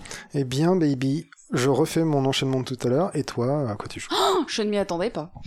Eh ben, moi, alors j'en ai déjà parlé lors du précédent épisode, Oui. j'avais déjà teasé, j'avais déjà dit ce On à est quoi j'étais dans un train-train. en train de euh, jouer. Ah ouais, ben, avance. eh bien, prout. Wagon après wagon. Mais je, je- Et, eh bien, prout. il n'y avait pas de jugement de valeur. Train-train, excuse-moi, on n'est pas dans le champ lexical du kiff. Si, c'est ce, vieux kiff. Tu euh, m'excuseras. voilà, Euh, voilà. Mais cela dit, je vais aller quand même jusqu'au bout. Je ne vais pas bouder, non? Voilà. Je ne vais pas bouder. Tu veux pas bouder ton bonheur, euh, ton, plaisir. Voilà. Euh, donc j'ai déjà dit que j'étais en train de jouer à Yakuza Kiwami, euh, que j'ai fini avant-hier. Yakuza Kiwami, qu'est-ce que c'est? C'est un jeu édité par Sega, c'est un jeu développé par Amusement Vision, Kiwami, et surtout, en fait, c'est le remake du premier jeu Mmh. Yakuza, tout simplement. Alors Yakuza, c'est le titre occidental. Hein. Au Japon, ça s'appelle Ryuga Gotoku, comme un dragon, like a dragon. Oh. D'où le titre de Yakuza 7 qui est euh, Like a Dragon. C'est quelqu'un qui me l'a dit dans les commentaires et je le remercie. Mais du coup, au Japon, il s'appelle Like a Dragon, Like a Dragon. Comme un dragon, comme un dragon? Euh, ouais, euh, bah, certainement. Le jeu, il est en japonais et Bah, en il s'appelle euh, Yakuza 7, quoi. euh, Ryuga Gotoku euh, 7, tu vois. Mais, ah, mais il s'appelle pas Liaga Gotoku 7, Like a Dragon. Euh, non, j'espère pas quand même, ce serait bizarre. Je sais mais j'en- sais rien et je m'en fous. Alors, le premier Yakuza, il était sorti en 2005 ok. euh, sur euh, PlayStation 2. Ouais. Il était sorti en 2005 sur PlayStation 2 et à l'époque il avait été euh, sous-titré en français. Euh, Mmh. Et c'était super, sauf que ben j'imagine ça a pas marché ou je ne sais quoi, et du coup les, les opus suivants ils les ont tout simplement pas sous-titrés en français, euh, ils les ont sortis en, en japonais sous-titré anglais ou d'ailleurs en anglais euh, sous-titré anglais, mais en tout cas sous nos latitudes Yakuza n'est revenu en sous-titré français que avec le septième opus dont j'ai déjà parlé qui s'appelle donc euh, Yakuza Like a Dragon. Ok. Euh, Et il y a eu entre les deux le dernier jeu dont tu nous as parlé, je crois. Et entre les deux, il y a eu un spin-off, voilà, qui est euh, Judgment, dont j'ai parlé le mois dernier. Yakuza Kiwami, donc euh, bah, c'est le remake du premier épisode parce que en fait moi j'ai tout fait dans le désordre. J'ai Oui. commencé par le dernier opus qui est une nouvelle saga, puis j'ai fait un spin-off qui est donc une saga à part, et je me suis dit attends tu kiffes, arrête tes conneries maintenant, euh, on recommence depuis le début. Voilà, ok. Et donc on recommence depuis le début, ça voulait Ouais, dire ça Yakuza peut piquer, ça. Kiwami. Ça peut piquer. mais alors oui et non, dans le sens où moi j'ai pas joué à Yakuza sur PlayStation 2 sorti en 2005, Mmh, j'ai mais- joué à Kiwami qui est un remake. Donc le remake il est sorti sur PS3 tout d'abord, mmh. euh, et PS4 et euh, Xbox machin en 2016. Ouais. Puis en fait euh, en 2019 il est sorti sur PC. Et donc moi j'ai joué à la version PC, j'ai joué sur Steam en fait euh, à Yakuza Kiwami. J'ai euh, lors des dernières soldes, il était euh, quasi gratos, tu vois, il Ah ouais était à moins de 10 balles. Et donc je l'ai acheté. Ah, mais c'est pas un truc tout récent, tout récent, d'accord. Sur Steam, en tout cas. Sur Steam, il, est, il date de 2019. Ouais. Voilà, 2019. Ah oui, donc ça fait partie de ces jeux qui font 15 balles maintenant. Ouais, c'est ça, c'est ça, voilà. Mhm. Et, alors, il fait, il fait plutôt 20 balles bon. en temps normal, mais là, il était en solde. Non, non, justement, en euh, solde, dalle. trouves facile à Ouais, ouais. 10-15 balles. Ouais, ouais, voilà, euh, 10 balles euh, à tout péter, je l'ai payé. Ah, pas mal. Bon et, point. euh, et donc voilà, Yakuza Kiwami, sorti du coup en 2019 sur PC, sur Steam, euh, que mon PC fait tourner à la perfection, hein, donc mon PC qui commence à avoir Bien. quelques années, nos problèmes les doigts dans le pif. Après, voilà, c'est un jeu qui est sorti sur PS3 et PS4 en 2016, hein, oui, normalement, donc quand même une bon, voilà, 980. mon, mon- mon PC euh, 970. Non, t'as une 980. C'est moi qui ai la 970 et toi t'as la version de moi. Je ne sais plus. Si, je te promets que c'est ça, je le Euh, sais. Mais hum, je ne sais plus, je ne sais plus. Pour dire aux Euh, gens sur quoi ça tourne, tu vois. Ouais, non, mais sauf que je crois, je suis persuadée d'avoir une 970, Ok. mais je ne sais pas. Euh, je sais qu'on n'a pas le même et que le- la mienne est plus grosse que la tienne, Oui, évidemment. parce, que tu compenses plus que moi. Exactement. Je- parce que moi, euh, toi, t'as une vraie quéquette, moi, je n'en ai pas. Exactement. moi, je la mets dans ma carte graphique. Et ben voilà. Et si tu mets ça, si- par contre, Voilà. si je la mets dans ma carte graphique, Ça fait- ça fait- ça fait bobo. Bien sûr. Euh, mais du coup, du coup, baby, du coup. Qu'est-ce qu'il vaut ce jeu? Qu'est-ce Bah, que il est super ce jeu, baby, il est super, j'ai kiffé.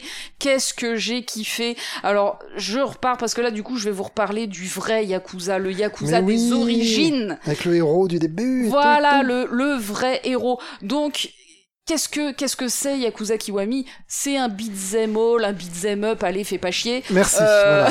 voilà. Comme d'hab, ça se déroule à Kamurocho, le quartier euh, inspiré de Kabukicho, euh, dont je vous ai déjà parlé dans le précédent épisode, et dans lequel se déroule le jeu Judgment.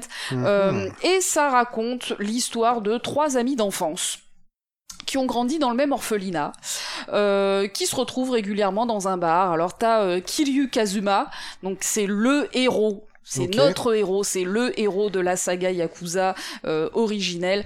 C'est un jeune Yakuza très prometteur, euh, promis Mhm. un grand avenir dans la pègre. euh, C'est-à-dire que euh, on lui dit, toi très bientôt, on- tu vas pouvoir gérer ta propre famille. Tu vas devenir Oh. patriarche de ta propre famille. T'es- il est appelé le dragon de Dojima euh, parce que euh, bah, Dojima c'est la c'est la famille euh, de Yakuza Hmm. dans laquelle il opère et en fait il maîtrise le style de combat du dragon qui est un style ultra puissant. Donc c'est le dragon de Dojima. Il est très fort aux arts martiaux. Il est ultra charismatique. Tout le monde l'adore. Euh, il est très respecté euh, bref il a un grand mais, avenir Mais, mais quel est le. Qui va lui arriver son, son- donc son meilleur pote Hmm. euh, s'appelle Nishikiyama Nishiki, on va l'appeler Ouais. parce que c'est comme ça qu'il l'appelle lui. Euh, et c'est aussi un yakuza pareil euh, dans la même famille mais quand même moins moins prometteur. Et il est c'est un, un petit mec sympa quoi. Et leur troisième amie d'enfance, et ben c'est une femme évidemment, c'est Yumi, la Oh. belle, la douce Yumi, euh, qu'ils protègent tous les deux comme une sœur, mais peut-être euh, un peu plus que Oui, ça, tu vois. Voilà de- bon. oui. Il y a un peu de sentiments inavoués dans tout ce bazar. Euh, et justement, un jour, euh, la belle Yumi est enlevée par le patriarche Dojima, donc le chef de, de Kiryu et Nishiki, euh, Ouais. qui est pas franchement connu pour être un gentleman. Ah. C'est-à-dire qu'en général, quand il voit une meuf bonne, euh, il, il la chope euh, sans trop lui demander son avis. Tu vois, le consentement, c'est pas dans ses valeurs. C'est pas un truc qui l'importe des masses. Et donc, euh, les deux compères le découvrent. Nishikiyama prend de l'avance sur Kiryu qui est Mhm. occupé à faire un truc euh, et pour aller sauver Yumi et en fait quand Kiryu arrive après bah il découvre que Yumi a été euh, violée elle est traumatisée elle est euh, Ah elle- ouais, elle, est euh, voilà elle est elle est vraiment pas bien et euh, surtout il découvre bah, le cadavre du patriarche Dojima Oh. euh, que euh, Nishikiyama a criblé de balles en fait quand il a trouvé euh, Yumi en train de se faire se faire euh, violer. Et du coup, Nishiki, euh, il est complètement euh, perturbé, ultra, euh, Mhm. ultra an- angoissé en fait. La police arrive, euh, oh là là, les sirènes arrivent. Et donc là, Kiryu, qui voit que euh, sa pote elle est traumatisée, que son pote il est traumatisé, il leur dit cassez-vous, fuyez. Mhm. Euh, Nishiki protège Yumi, euh, barrez-vous. Je, je vais endosser la responsabilité de ce crime. Et donc, euh, bah, il se fait attraper par la police. Alors, le- l'enquêteur est convaincu que c'est pas lui, Hmm. mais il est quand même condamné parce que, a priori, tout C'est lui qui l'accuse. avoue de toute façon. Voilà, tout, tout l'accuse. Et donc, il va en tôle. Il va en tôle, il fait 10 ans de tôle, euh, parce que c'est un détenu modèle, donc il est libéré au bout de 10 ans. Et, euh, et d'ailleurs, euh, étonnamment, euh, personne euh, n'a mis sa tête à prix euh, Ouais. parmi les Yakuza, alors que quand même il a buté son chef, tu vois, il a buté Oui. un patriarche, un mec très important. Sa tête a pas été mise à prix, il a juste été banni des Yakuza. Bon. Et donc quand il sort de prison euh, dix ans après son incarcération en 2005, donc date à laquelle le jeu original était sorti, euh, ben en fait il se retrouve dans un nouveau monde, tout le monde a un téléphone portable, euh, les ah rues de Kabukicho ont changé, etc. Et surtout le contexte des yakuza a beaucoup changé, c'est-à-dire qu'il découvre que son amie Yumi a disparu alors qu'elle était à l'hôpital après son viol. En fait, elle a disparu. Euh, Nishikiyama, lui, est devenu patriarche de sa propre famille et euh, il a l'air fort foireux. Euh, ah apparemment, euh, il s'est passé un truc dans sa vie, il a vrillé. Mhm. Et maintenant, en fait, il intrigue pour devenir le président du clan de Yakuza, le clan Tojo, auquel appartient sa famille. Euh, suite à l'assassinat euh, très suspect du précédent président. Donc bref, on se retrouve dans une histoire de, de, guerre de succession de clans de Yakuza, avec euh, Kiryu qui est au milieu de tout ça, alors que lui, il aimerait juste qu'on lui foute la paix, et qui se retrouve encore une fois dans un conflit de loyauté, avec Il va devoir faire des quêtes pour les gens, il va être baladé de clan en clan, comment ça se passe? Il va se retrouver dans la merde, parce qu'en fait, lui, ce qu'il veut, c'est retrouver Yumi, qui a disparu, et il s'inquiète pour elle. Et en fait, bon, bah, Yumi, elle est au milieu d'un. Yumi et Nishiki, son, son pote euh, mhm. d'enfance, tous les deux sont au milieu d'un gros bordel dans lequel il va se retrouver entraîné. Et quand tu me dis ça, moi j'ai peur de cet effet de GTA où tu te retrouves entraîné dans de sales histoires et au final, euh, c'est pas génial d'être le personnage principal de ces histoires-là, quoi. Alors oui et non, parce que en fait, euh, Kiryu, il, il, est volontairement euh, dans cette histoire. C'est-à-dire, il voit que euh, Yumi, elle a disparu, il veut la retrouver. Il voit que Nishiki, a priori, c'est devenu un bâtard, et il veut comprendre ce qui s'est passé. Il veut s'assurer que, enfin voilà, il est complètement volontaire dans cette histoire. il n'est pas manipulé. Il va dans cette histoire qui s'impose à lui, certes au début, mais dans laquelle il prend part de manière tout à fait active. Donc c'est pas une victime du scénario. Voilà, c'est pas du tout une il victime est pas en pure réaction euh, du tout. Voilà. Permanente, Il prend, euh, il prend les, ses responsabilités mhm. en tant que euh, presque que grand frère en fait de de de, de ses deux amis et et aussi bah, une des thématiques principales de la saga Yakuza maintenant que je commence à comprendre même si je la fais à l'envers, c'est la famille en fait. Et du coup voilà, il y a ce, ces hmm. liens familiaux qu'il peut avoir avec ses deux amis, mais aussi avec sa famille de Yakuza parce que bon, j'ai pas parlé du fait que il a une relation très très proche avec un autre patriarche, Kazama. Euh, et donc voilà, il y a toutes ces notions d'honneur, de, loyauté, de relation, euh, de respect filial, familial, etc., qui sont très très fortes. Et puis on retrouve aussi toutes les autres thématiques habituelles maintenant que je, que je commence à bien connaître. Enfin, alors on les retrouve. Là, c'était le premier jeu, hein. euh, donc on, les, découvre, plutôt avec des intrigues politiques, la corruption, la police hmm. qui, qui qui est un peu de mèche avec les yakuza, mais euh, mais oui mais non. Euh, et puis bien sûr bah, des drames, hein, des drames quand même assez euh, assez assez intenses. Du coup, on, a un scénar qui, est crédible. Ouais, ouais, ouais. alors, je vais, je vais en parler parce que on est dans hmm. un yakuza et donc un yakuza, ça a plusieurs, ça a plusieurs, comment dire, ça a un cahier des charges avec plusieurs euh, flûtes, euh, j'ai pas mon mot, mais... Euh, Kazakoché, quoi. Voilà, c'est ça, exactement.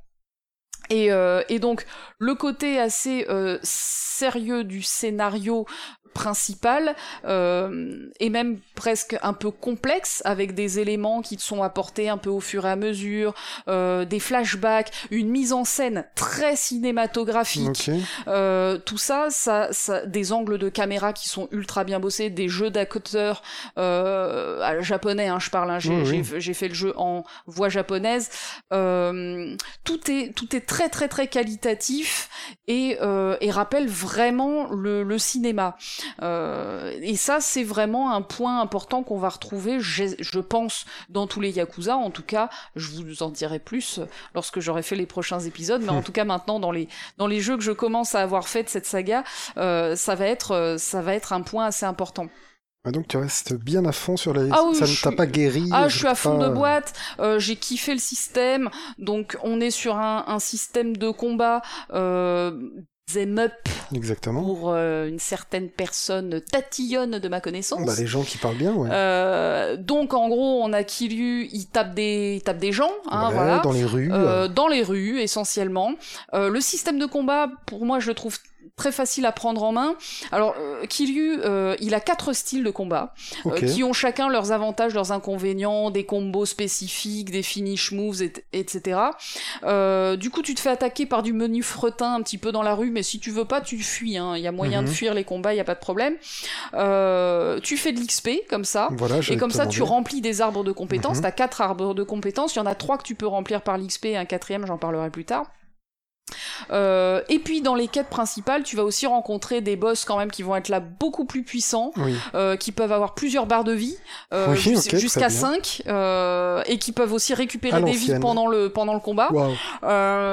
donc là, ça devient un peu plus tendu. Avec des armes à feu Il y en a qui ont des armes à feu, des épées et tout type hmm. de tout type d'armes. Au début, t'as que des mecs qui se battent au point, puis plus t'avances dans le jeu et plus le ton monte et les armes sont euh, les, armes peuvent peuvent exister. Et toi aussi tu peux en avoir d'ailleurs des armes. Euh, tu peux euh, est-ce que tu peux avoir un katana? tu peux avoir un katana tu ah. peux avoir un flingue mais tu peux aussi avoir genre un parapluie que, dont tu vas te servir oh. pour taper sur la tête. Il y a des armes complètement débiles. Je suis je les ai pas trop testées. Je dois dire je suis un petit peu et je, je me disais ça hier soir après avoir fini le jeu je me disais merde j'ai pas assez testé toutes les armes. Hmm. Moi, j'ai beaucoup joué au point. Hein. J'ai très ah essentiellement joué au pugilat. Il y a un avantage ou euh, c'est juste que tu es resté là-dessus Ouais, c'est ce que j'ai kiffé mhm. mettre des grosses patates dans des dans des yakuza. Hein, je crois les peut quatre dire ça. Euh, les quatre styles, c'est genre main nue, arme blanche, ou alors c'est euh, la grue, la tortue. C'est des styles main nue, voilà, c'est ça. c'est des styles main nue, mais t'en as un qui est polyvalent, mi-puissance, hmm, mi-rapidité, un qui est très puissant mais très lent, un qui est très rapide mais peu ah, puissant et le dernier qui est le style du, dragon, euh, qui est le, style de euh, Kiryu, euh, voilà son, son, style qui a un arbre de compétences un, peu particulier. Mais tu vas pas rester toujours sur le dragon. Non, d'ailleurs moi j'ai très peu joué en dragon. D'accord. J'ai joué dans, dans essentiellement dans le style brawler, euh, qui est celui qui est mi mi puissance mi rapidité qui est pour qui était pour moi le, plus polyvalent. Mais, mais j'ai beaucoup joué aussi en en beast euh, le style tout en tout en muscle et en lenteur euh, parce qu'il y avait une super attaque finale que j'aimais bien dedans très hmm. très très puissante et qui me faisait très mal dès que je la voyais. Parce que les ah. attaques en fait elles ont des super animations euh, qui sont vachement bien filmées où tu vois la tronche des, des méchants qui se prennent les, les coups la tête de Kiryu qui est trop classe. Et, euh, et donc voilà euh, c'est toujours méga cool en fait hein. c'est hyper cool de jouer au jeu Yakuza parce que t'as vraiment des, des tronches de persos qui sont géniales. Et même dans les combats en fait c'est vachement bien. Donc euh, est-ce qu'il lance des Warriors oui, il y a du, il y a, y a, du, taunt. Voilà, il y a du taunt, évidemment. Euh, donc, en fait, euh, le jeu est, pas très difficile, c'est-à-dire que moi j'ai pu le finir en normal, euh, donc c'est que c'est faisable par tous, hein, parce que je suis nul à chier, il hein, faut vraiment le dire. Donc si j'ai réussi à le finir en normal, c'est possible, mais il faut faire évoluer l'arbre de les arbres de compétences de Kiryu, il faut avoir des objets de soins, surtout pour mhm. les boss, en fait, pour la fin du jeu, ah et, et bien maîtriser tous les styles, c'est-à-dire que les styles, il faut les pratiquer sur les mobs que tu rencontres dans la rue, pour que au moment où tu te trouves devant un boss, tu identifies, ah tiens là, il faut plutôt que je l'attaque avec tel ou tel style, là il faut que je change de style. Tu peux changer de style à la volée euh, lors des combats. Euh, donc c'est vraiment très cool. C'est pierre feuille ciseaux un peu ces trois styles? Euh, Non, non, non. Ça, ça, repose pas vraiment sur ce principe-là, mais bon voilà, tu vas avoir des ennemis plus ou moins rapides, donc tu vas t'adapter en fonction. Mais j'ai envie de dire que le, le style bleu, la brawler, il, il, marche plutôt plutôt pas mal dans à peu près toutes les situations. Euh, donc ça c'est un des points euh, qui est euh, qui est indispensable dans la saga Yakuza et j'en parlais la dernière fois dans Judgment c'est exactement pareil hein. on a le même système de combat sauf que là il y a que deux styles mais sinon tout est exactement identique c'est complètement Judgment c'est complètement Yakuza hein. et voilà il y a pas il y, a, y, a, pas de différence là aussi, un des points très importants de la saga Yakuza, c'est qu'il y a une foule de quêtes secondaires euh, qui vont de l'anecdotique euh, mec à taper parce qu'il a regardé une meuf dans la rue euh, à des situations les plus absurdes possibles. Euh, alors, on, sur ce premier épisode, on est quand même encore assez sage sur l'absurde par rapport aux derniers épisodes que j'ai pu faire, que ce soit euh, Like a Dragon ou Judgment.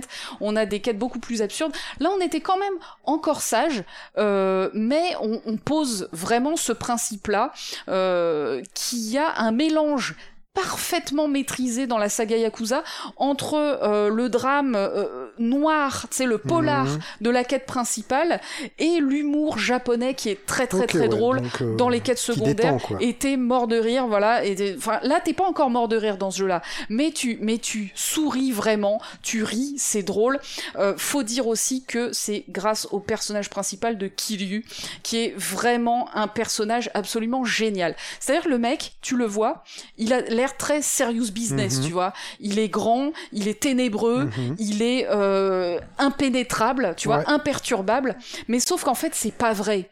Il a certes une palette d'émotions qui a l'air très très réduite parce qu'il est jamais souriant ou il est jamais, euh, il, ne gueule jamais sur quelqu'un ou il ne sourit jamais. Il est hmm. toujours euh, dans le dans la dans la finesse mais en fait, il manie le pince sans rire d'une manière ah, absolument fabuleuse. C'est-à-dire, à la fin de toutes les quêtes les plus débiles qui soient, par exemple, ou, pas débiles d'ailleurs, il, se fend toujours d'un petit commentaire, c'est d'un petit commentaire sur la vie, tu vois. Mhm. Cette quête lui a fait réfléchir sur un truc, et à chaque fois, c'est complètement décalé, c'est, c'est débilos. Et des fois, tu vois, il a, quand il se fait cette petite remarque, donc il se fait toujours dans sa tête, et tu l'as dans le sous-titre entre parenthèses, euh, il fait des fois un petit sourire en coin, ou un petit, tu sais, un petit regard dans le vide, et en fait, c'est, je sais pas, c'est, c'est drôle parce que c'est le décalage entre ce perso qui est euh, à la fois mhm. embringué dans des histoires de yakuza, de meurtres, de trucs glauques, euh, mais qui a ce, ce je sais pas ce, ce, recul et cette euh, je vais en reparler ce, ce, ce regard d'enfant sur euh, certaines choses et ça c'est vraiment un des points euh, un des points importants de ce personnage. C'est un personnage qui est ultra caractérisé. Il a une vraie personnalité. Il, ah, est génial. il est génial. En fait tout simplement c'est un des meilleurs personnages de jeux vidéo que j'ai jamais j'ai jamais vu. Il est ultra bien écrit, il est jouissif ce personnage, euh, il est génial à incarner. Et ce personnage, il est pas tout seul à être génial, euh, parce qu'il a un rival, en fait, dans, oh. dans, dans, dans, dans, le jeu, qui s'appelle euh, Majima Goro, euh, qui est un Yakuza qui est un peu plus âgé que, que Kiryu, et donc Kiryu le, le respecte énormément. Et en fait, il est complètement barge. C'est un psychopathe. C'est un psychopathe total, complètement débile. Et euh, il s'est mis en tête d'être plus fort que Kiryu au combat. Sauf que hmm. Kiryu, quand il sort de prison, en fait, il a perdu tout son skill en combat c'est pour ça que tu vas devoir tout réapprendre et remplir toutes ces. Euh, voilà. Au début, il est méga fort dans les premières scènes, et puis après, il sort de prison, il a perdu tout son skill, bien sa barre de le jeu comme ça. Tu commences avec tout, voilà. puis t'enlèves tout, et puis tu, tu, dois reconstruire. C'est bien ça. On l'a vu dans, dans plein d'autres jeux, euh, dans God of War 2 euh, par exemple. Oui, tout à fait. mais voilà, du coup, du coup là, c'est pareil. Et en fait, qui lui, il sort de prison, il est complètement rouillé. Et donc, Majima ne veut pas le battre de manière déloyale en le ah, tapant maintenant, alors que lui, il est en pleine forme. Donc, il va avoir de cesse pendant tout le jeu de vouloir faire retrouver à Kiryu ses compétences de combat pour pouvoir le péter, pour pouvoir faire un combat à la loyale. Tu vois, c'est un vrai rival de shonen. Mais tu vois, un rival de shonen qui devient un copain. Quoi. Ouais, ben évidemment, évidemment que tu le kiffes. Et donc, euh, le problème de, de ça, c'est que Kiryu, en fait, il a une éthique. Il ne se bat jamais sans une bonne raison de le faire. Sinon, c'est le mec le plus tranquille qui soit. Enfin, en tout cas, le plus carré qui soit. Jamais il va taper quelqu'un qui ne l'a pas mérité. Et donc, Majima va, en fait, pendant tout le jeu, s'ingénier à trouver des prétextes complètement débiles, complètement cons, pour euh, se faire taper par euh, par Kiryu pour pour déclencher une bagarre, pour déclencher un combat. Et en fait, ça devient un jeu presque entre les deux personnages, c'est-à-dire qu'au fil du jeu, euh, Kiryu lui dit non mais tu l'as encore fait exprès, c'est pas possible. Et donc voilà, il y a un jeu entre ces deux personnages qui est complètement génial. Donc Majima, alors parfois il est relou euh, mhm. parce que du coup, en fait, quand t'es dans la rue, il y a des phases du jeu où Majima il peut popper à tout moment ah. dans des situations débiles et ça déclenche un combat. Et il est très fort. Hein. C'est le, le personnage le plus fort en fait euh, du, du jeu. Donc c'est un boss qui peut arriver euh, à, dans Un- certaines phases de jeu Ok. et euh, quand tu l'as tapé un certain nombre de fois, après il arrête d'apparaître et puis il va Ah. revenir dans quelques, enfin à un certain moment du vois. scénario. Tu vois, t'as as des moments scriptés du scénario où il peut apparaître. Tu le pètes un certain nombre de fois, il disparaît, puis il va revenir plus tard plus fort quand toi aussi Il te donne tu seras plus fort. Oui, il, do- il donne plein d'XP. Et euh, et donc donc des fois c'est relou en fait. Des fois toi t'aurais envie de faire des quêtes secondaires ou de te balader ou d'aller faire des mini-jeux, mais t'as Majima qui peut popper à tout moment et donc bah en gros il faut que tu fasses les combats avec lui, comme ça tu t'en débarrasses et après il te fout la paix et tu peux faire ta life. D'accord. Mais en fait, vu que c'est tellement hilarant, euh, Eh oui. c'est complètement con. En fait, euh, Majima, c'est vraiment un personnage tout aussi culte que, que Kiryu, Hmm. euh, qu'on adore détester. Tu vois, c'est le rival qu'on a. C'est un peu le Joker, tu vois. hein, c'est il est Oui, beaucoup oui, comparé au ça. Joker. C'est bon. Comme, enfin moi je l'ai adoré. La relation entre les deux personnages, euh, elle est, euh, elle est tellement géniale, elle est tellement drôle. Bon, euh, je t'avoue que euh, euh, j'ai, j'ai, eu des, j'ai eu Des j'ai eu des pensées, Des pensées impures. J'ai eu des pensées impures.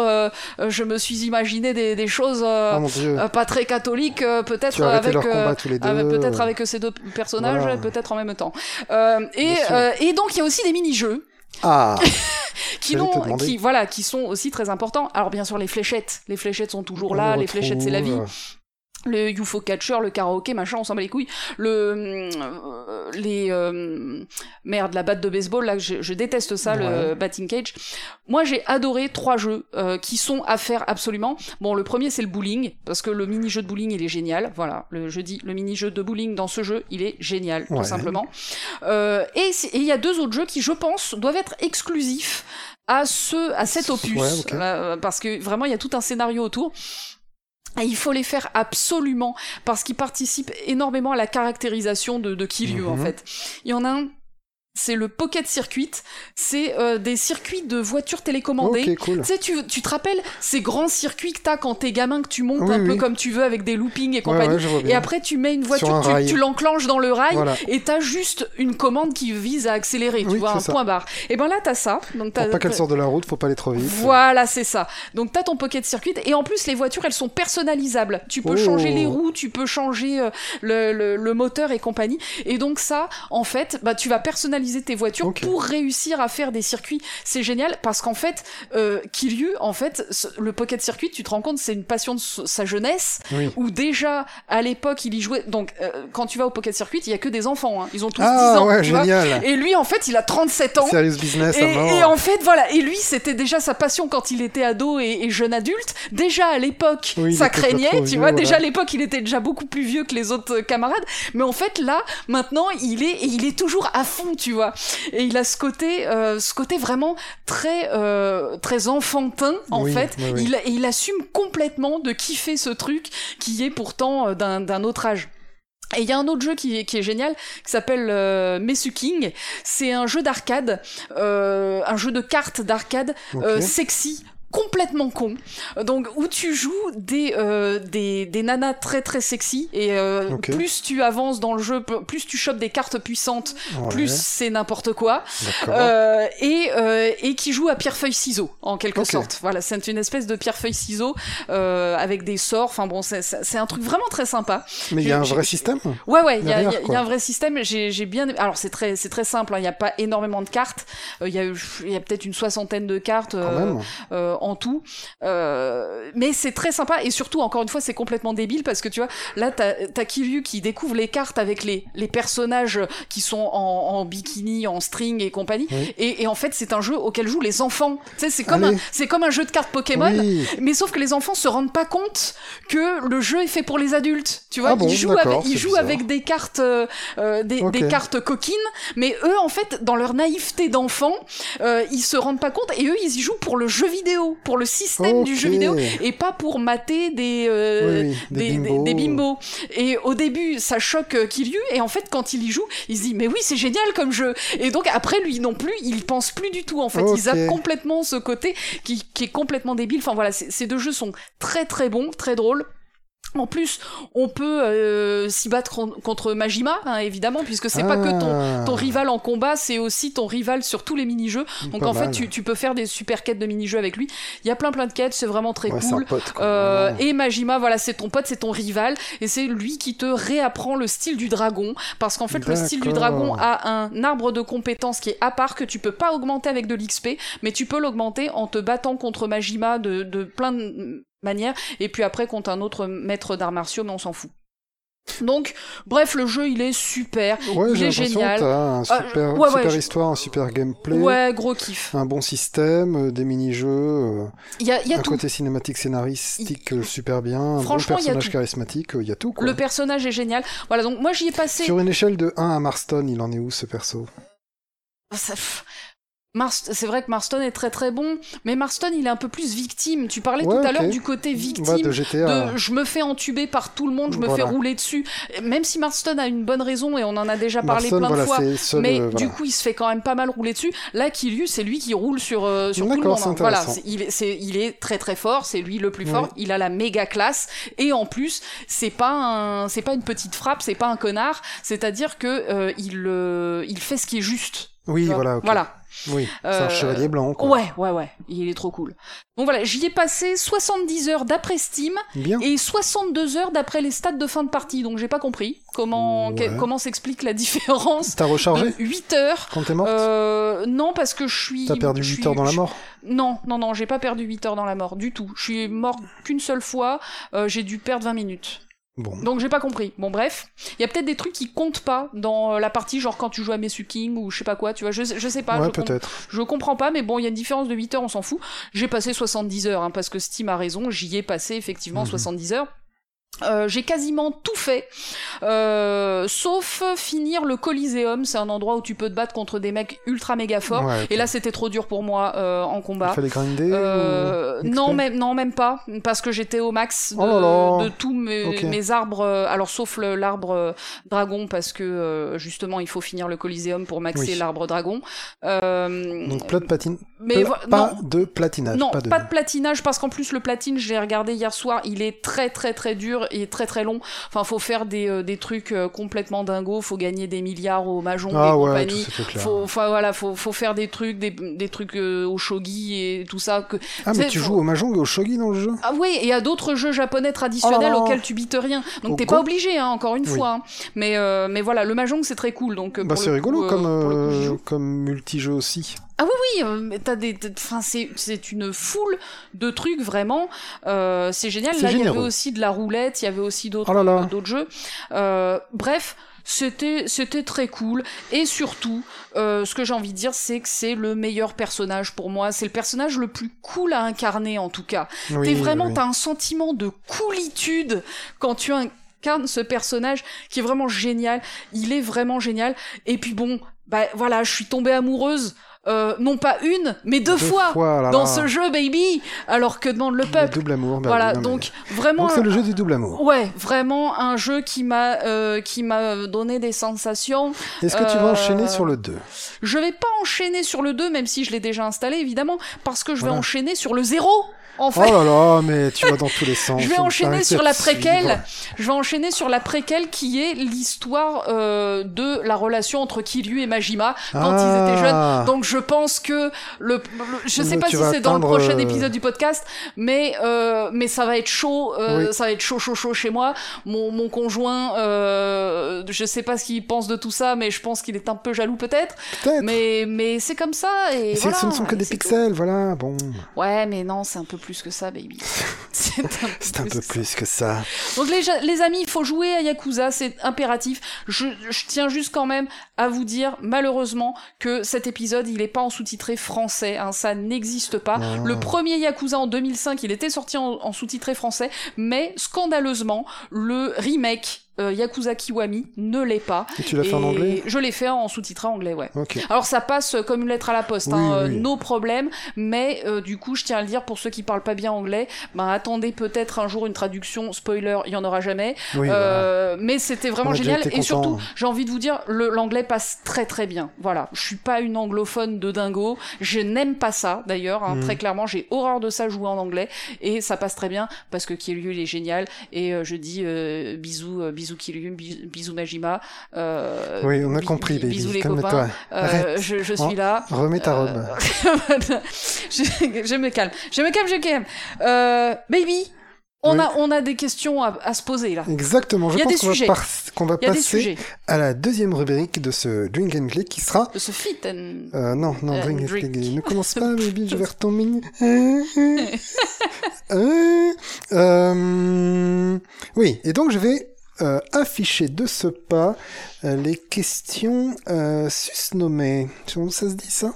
Ouais. Paf Voilà. Oh là là, quelle technique C'est c'est John Beavers à la technique, les amis. Alors ceux qui, nous- ceux qui nous toujours, écoutent en euh. audio ne comprennent absolument pas ce qu'on raconte, bien sûr, mais en fait, ce qu'on fait là, c'est que pour les gens qui nous regardent sur C'est YouTube... vrai, bonne, bonne Ah, bah oui, bah oui, j'explique, euh, j'explicationne. Pour les gens qui nous regardent sur YouTube, eh ben eux en fait ils ont les questions qui s'affichent sur leur petit écran, Euh, alors que vous, bah vous allez les entendre les unes après les autres quand on va les poser. six questions de ce soir. Ce soir il y a six questions, ouais voilà. Qui ont été en partie inspirées par des auditeurs. Ah bah, carrément, elles nous ont été posées par, euh, par des gens euh, que l'on salue bien. Je pense notamment à Patrick, hein, qui Voilà. a posé quelques-unes de ces Et Mika. questions. Et Mika, Mika, bonjour les gars, bisous. Et merci Voilà. de nous avoir posé des petites questions. Puis il y a aussi des questions qu'on se posait nous. Donc on en rajouté, Exactement. voilà. que, que je crois qu'il y en a une qui vient de mon cerveau. euh, Tranquillou. tranquille. Euh, je te pose la première ou tu me poses la première Comment on Ah bah c'est moi qui te pose la C'est première, Je, c'est viens, je c'est viens de parler, puis il faut faut d'abord que je redescende en température là. Tu Ah oui, c'est vrai que. fou. Tu veux qu'on ouvre la fenêtre parce J'ai que. j'ai eu beaucoup d'émotions. Donc baby, je vais Il te poser commence à y avoir de la buée sur les fenêtres. Je vais mettre ma main, c'est comme, C'est dans, ça, dans comme dans les... Titanic. Voilà. Baby, oui.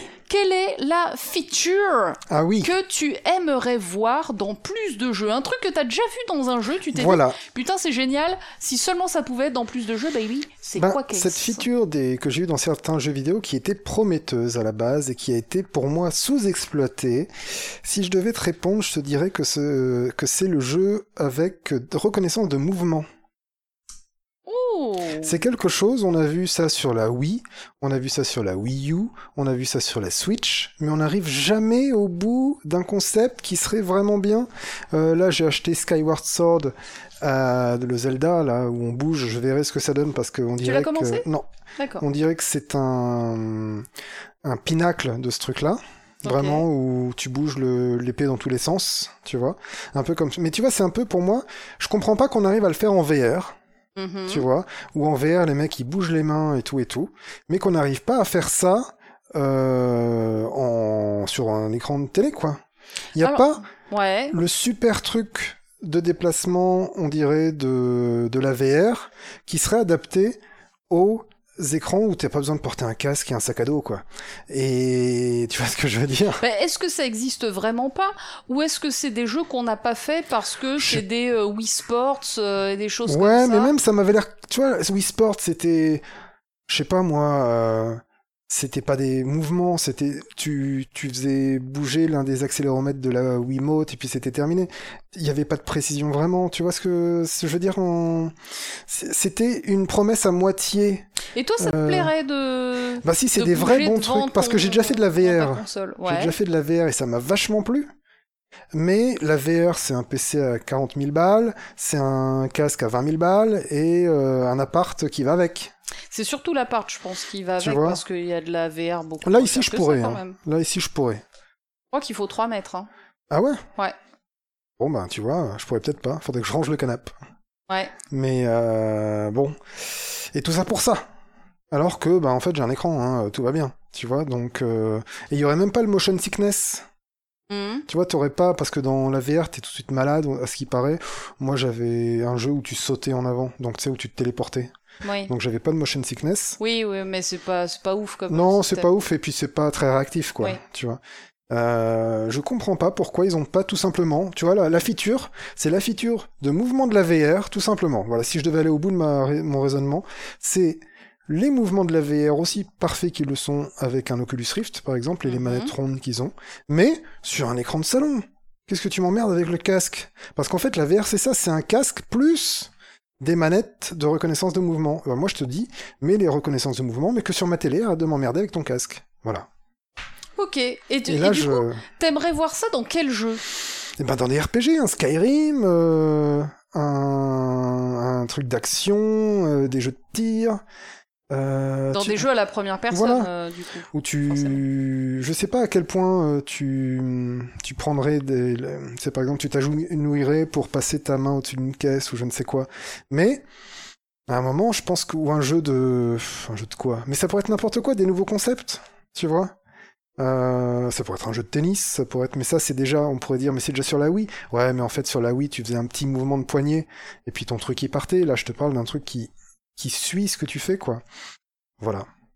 Ok. Des jeux de. Beaucoup de jeux d'énigmes basés sur la physique, ce serait pas mal. Ouais. Euh, voilà. Euh, J'aurais jamais deviné que t'aurais répondu ça. Je Eh pensais ouais. que tu pouvais pas blairer ça, moi. Le... Non, c'est parce que j'ai pas blairé ça, gaming. parce que c'est mal fait. Le motion gaming, j'ai trouvé ça décevant à chaque fois. À chaque fois, j'ai pas été dedans. Alors peut-être que le fait de pas être dans un casque, ben t'es pas dedans, tu trouves ça bizarre. Mais je suis pas sûr. Je pense que la technologie n'était pas suffisante pour faire euh, aussi bien que la VR d'aujourd'hui. Sauf que le motion gaming d'aujourd'hui, ben, il le réserve à un casque. Et c'est ça qui est dommage. Ok. Portal Portal euh, VR qu'ils ont fait là, ben, mettez-le sur mon écran et donnez-moi les manettes. Qu'est-ce que vous m'emmerdez? Moi je vous achète les manettes. Je vous achète que les manettes et je fais les jeux VR. Ça- ça- Ah, euh, je- Alix de Half-Life. Ouais. Mais moi je veux faire Alix, qu'est-ce que vous me faites chier avec un casque VR Mais j'a- j'arrive pas à imaginer ce que ça pourrait être de jouer à Portal euh, comme ça sur euh, l'écran. Moi non plus, parce que je n'ai pas, euh, je n'ai pas vu ça. Ah, Il y aurait certainement un bouton comme à l'époque, enfin un joystick quoi, joystick gauche pour faire Parce des trucs que- et joystick droit. Ouais, moi, moi ce que j'ai du mal avec le motion gaming, c'est justement pour le déplacement du personnage en Mhm. fait. Où t'auras envie de marcher, mais non. Bah si coup- en fait t'aurais juste, bah c'est un peu comme le Six Axis de la PlayStation qui a été pour moi le, le plus lointain de ça en fait. hein. Le plus loin ça a été le Six Axis. Ou euh, dans certains jeux ça a été quand même bien fait. Euh, je me souviens notamment d'un jeu sur PS3 à l'époque où tu euh, alors c'était un jeu où tu étais dans une sorte de baignoire avec un canard et ça c'était très bien fait parce que tu avais une planche, tu sais comme une planche à billes où tu dois Mhm. pas mettre la bille dans un trou et tu dois faire aller la bille jusqu'à un, un goal, Oui. tu vois un but et donc en évitant dans un labyrinthe des trous. Tu vois ça Ah ouais. en bois, les trucs en bois. Bah ça, il l'avait fait vachement bien sur PS3 et c'était pour moi l'un des meilleurs jeux de motion gaming parce que j'avais l'impression d'avoir le truc dans la main, quoi, et je le bougeais tranquille, tac tac tac. J'ai vu que la Switch faisait des trucs un peu comme ça. Peut-être que peut-être que c'est la Switch la réponse, euh, mais j'ai pas encore vu de trucs euh, super. Donc euh, ou alors que des concepts, que des jeux concepts, des jeux euh, mini-jeux Oui, où, oui, oui. ah, combien j'ai de pièces dans la main parce que le, notre vibreur il est tellement bon qu'on peut faire comme si on avait des pièces dans la main ou des, vois, des trucs comme ça quoi. Il paraît, je, je crois avoir entendu dire que le jeu Astro sur la PlayStation 5, il est, Ah, bah voilà, il est peut-être. très très bien fait à ce niveau-là. Qui a des vraies sensations physiques, haptiques, tu vois, de, Voilà. de, de jeux vidéo. Mais je, je n'en sais pas plus. Hein. Je- J'en ai entendu parler. Si vous le connaissez, détrompez peut-être moi dans les commentaires. hein. Mais tu, pour moi, tu pourrais faire quand même un set de manettes euh, qui tient bien dans les mains et où tu peux faire du grip. Enfin, où tu peux du grip, où tu peux serrer la main sur des objets. Mhm. Voilà. À partir de ce moment-là, ben, tu fais ce que tu veux, quoi. Même s'il faut y jouer debout, ben, on y jouera moins, mais euh, où il y a, y a un autre jeu qui l'a presque, qui a été fait, c'était, nous en avait parlé, c'était Ring Fit. T'avais parlé de Ring Fit. Oui. Bah, ça, c'est déjà un motion gaming avec accessoires, mais ça a pas encore, euh, je pense que lui, il a au bout de son concept avec ce qu'il faut, peut-être, peut-être. Mais, parce que je l'ai pas essayé, donc voilà. Mais je suis toujours frustré. Voilà. Ok. Bah écoute, moi franchement, le motion gaming, j'en ai rien à carrer, mais de Ouais, ouf. je sais bien. Même si Ring Fit, c'est vrai que c'était sympatoche, mais c'était pas d'une précision délirante, donc Mhm. toi, ça ne répond pas à ce Non, que tu moi, viens faut que de ce soit précis, ce que tu viens de précis. dire. C'était vraiment un prétexte pour bouger plus que euh, véritablement un voilà un outil de précision pour, pour le sport.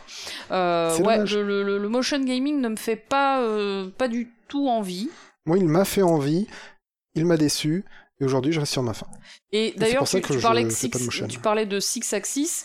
Euh, moi, les, le- quand, il faut bouger la manette pour faire des trucs, ça me bande. Par exemple, dans Death Stranding, quand il faut euh, calmer Hmm. bébé en, Ah, oui. en tournant la, en, En secouant la manette secouant la doucement. manette, ben en fait, moi, je le faisais euh, avec l'autre touche.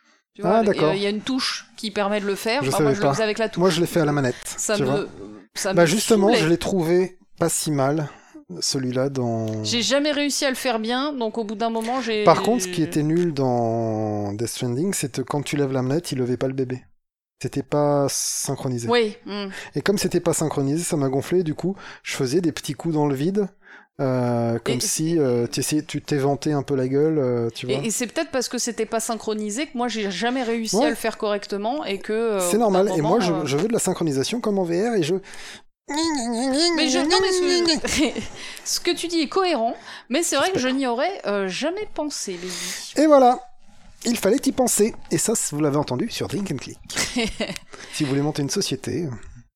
Enfin, Qui écoutez, fait ça oui, oui, euh, on, on attend votre motion gaming et ma foi, euh, why not, why not? Bon, allez, c'est quoi, c'est quoi, toi, ta feature? Alors, alors moi du coup, c'est vrai que j'ai j'ai pas pensé à une feature de, de comment dire, de matériel. Ouais. Euh, Oui. je, je pensais vraiment à quelque chose que j'ai trouvé dans certains jeux et qui m'a énormément plu et que j'espère que tous les RPG vont s'approprier. Ah. C'est l'XP. Moi, je, je pensais vraiment au développement des relations sociales avec les PNJ. Ah. Euh, comme euh, pour moi ça a été un vrai choc dans Mass Effect en fait, hein, tout simplement. Euh, ça existait déjà avant hein, euh, dans les jeux de drague, hein, Oui, tout simplement. Le, le principe c'est le principe du jeu de drague. Euh, mais tiens, euh, du coup ça me fait penser à Yakuza. Donc Kiryu il peut aller dans des bars à hôtesses et du coup il, il peut draguer les hôtesses euh, pour. euh, donc il faut, bah, c'est comme un jeu de drague. Il faut trouver les bonnes répliques, il faut réagir de manière appropriée, il faut prendre la bonne boisson, faut euh, euh, machin. peut-être. C'est comme ça. euh, tu peux faire un petit cadeau, tu peux l'amener aux fléchettes si elle aime les fléchettes, mais si elle Oh là aime là. pas ça, machin. Et puis il faut la battre parce que sinon elle te prend pour un sous-homme, etc. Enfin voilà, il y a, ouh. il y a tout un, tout un, tout, tout un truc. Mais euh, voilà, ce côté, bah, justement, où tu interagis avec des PNJ de manière assez intime, en fait, au final. Mhm. Où tu te Euh, rapproches. Voilà, où tu te rapproches, bah moi dans, dans Mass Effect, c'est là où je l'ai vécu vraiment pour la première fois et aussi intensément, et j'ai vraiment ressenti une vraie proximité avec les PNJ, euh, de, de là même à, à être carrément même déçu de l'évolution d'une relation qui se passe pas comme je voudrais, etc. J'ai souvent Hmm. parlé du fait que dans Mass Effect Andromeda, j'ai pas pu euh, avoir la, la, liste- la, la romance que je voulais, et que du coup j'ai fini comme un gros puceau. Euh, et du coup, euh, j'ai ressenti des vrais sentiments, tu vois. Ouais. J'ai j'ai ressenti, ou en tout cas j'ai ressenti que mon personnage, lui, il ressentait des vrais sentiments, et ça m'a et ça m'a vraiment touché. Et je pense qu'aujourd'hui tout ça, euh, c'est vraiment essentiel dans les RPG occidentaux. Euh, il Oui. faut absolument que Bethesda apprenne à, Ah, à écrire que- des PNJ. Il faut que dans le prochain TES, dans le prochain Fallout, dans les prochains grands jeux euh, RPG occidentaux, on arrive aussi à écrire des relations, à écrire des Mhm. romances. Tu te rappelles que dans Morrowind, on avait installé un mode qui Oui. s'appelait romance pour pouvoir draguer des personnages Exactement. du... Je je- crois qu'on pouvait avoir des enfants On- avec eux à la fin. Alors je, je sais plus, je Je suis jamais allé jusque là, mais C'était euh, un autre mode où on avait creusé l'immersion comme ça. mais voilà, c'est immersif. Et t'as dit le bon mot. Euh, c'est c'est ça qui est important, c'est que tu te euh, tu bah, tu ressens des émotions en fait Mhm. dans le jeu qui vont au-delà de waouh je suis trop fort, waouh qu'est-ce que c'est beau, euh, etc. Tu vois ou waouh qu'est-ce que c'est bien écrit. Oui, Euh, bah, là c'est waouh je viens de euh, de vivre un moment euh, un, un moment presque qui brise la frontière entre la réalité et le et le Je le jeu vidéo et euh, et, et ça c'est très cool et c'est ce qui s'est passé un peu dans ma culotte quand j'ai joué à Yakuza Kiwami. d'accord. Euh, donc, donc voilà, et c'était peut-être pas voulu de la part des, des gens qui ont écrit le jeu, mais je pense que si. hein. Ce jeu, il est, il est aussi fait pour les meufs. hein. J'ai envie de dire, j'espère. j'ai envie de dire, les meufs, si vous aimez euh, les, les beaux gosses euh, qui en ont dans le pantalon, Yakuza Kiwami, voilà. Des, des, des coups de jeu, des coups de pied.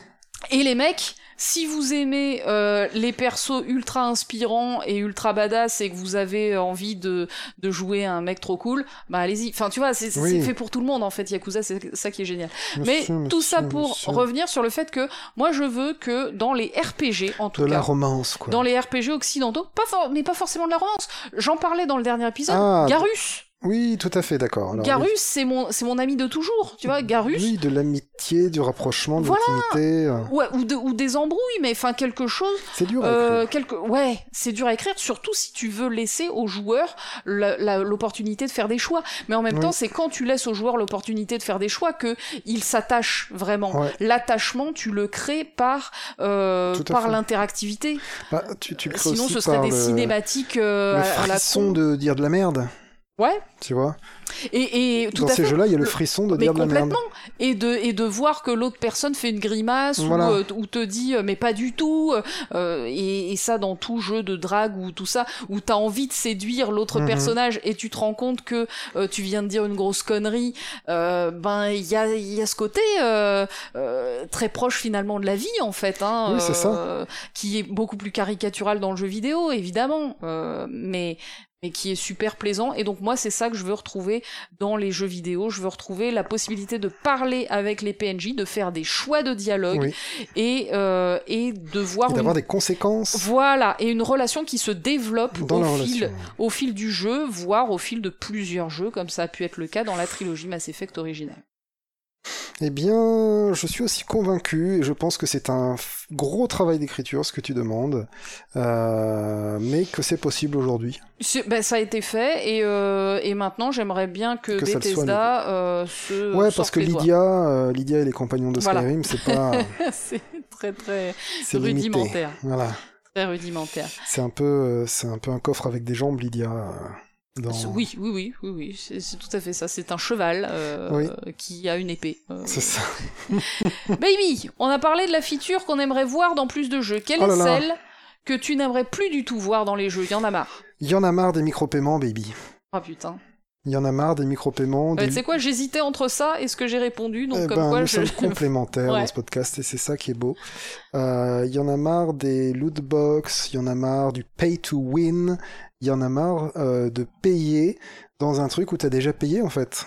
Quand est-ce que t'as été pour la dernière fois euh, chafouin euh, vis-à-vis de ce sentiment de, de, frustration qui est bah non je vais pas payer pour ton truc mais du coup je suis deg parce que ça veut dire que, mon jeu il est incomplet. Ah bah j'en joue pas ces jeux là justement. D'accord. Je n'y vais même pas. Par contre euh, euh, ça sortira un jour sur la chaîne, mais on a découvert le jeu euh, Sky. Mm-hmm. Il est gratuit et ils ont mis euh, des micro-paiements dedans pour se financer. Pourquoi pas Si le jeu est gratuit, bon. Mais quand le jeu en plus il est payant, ça j'en peux plus quoi. Et c'est les loot box, ça par exemple, tu vois, ils font du casino en fait. Pour avoir une arme dorée, pour avoir je sais pas quoi, un nouveau personnage ou je ne sais quoi, ils te font payer des tickets à gratter.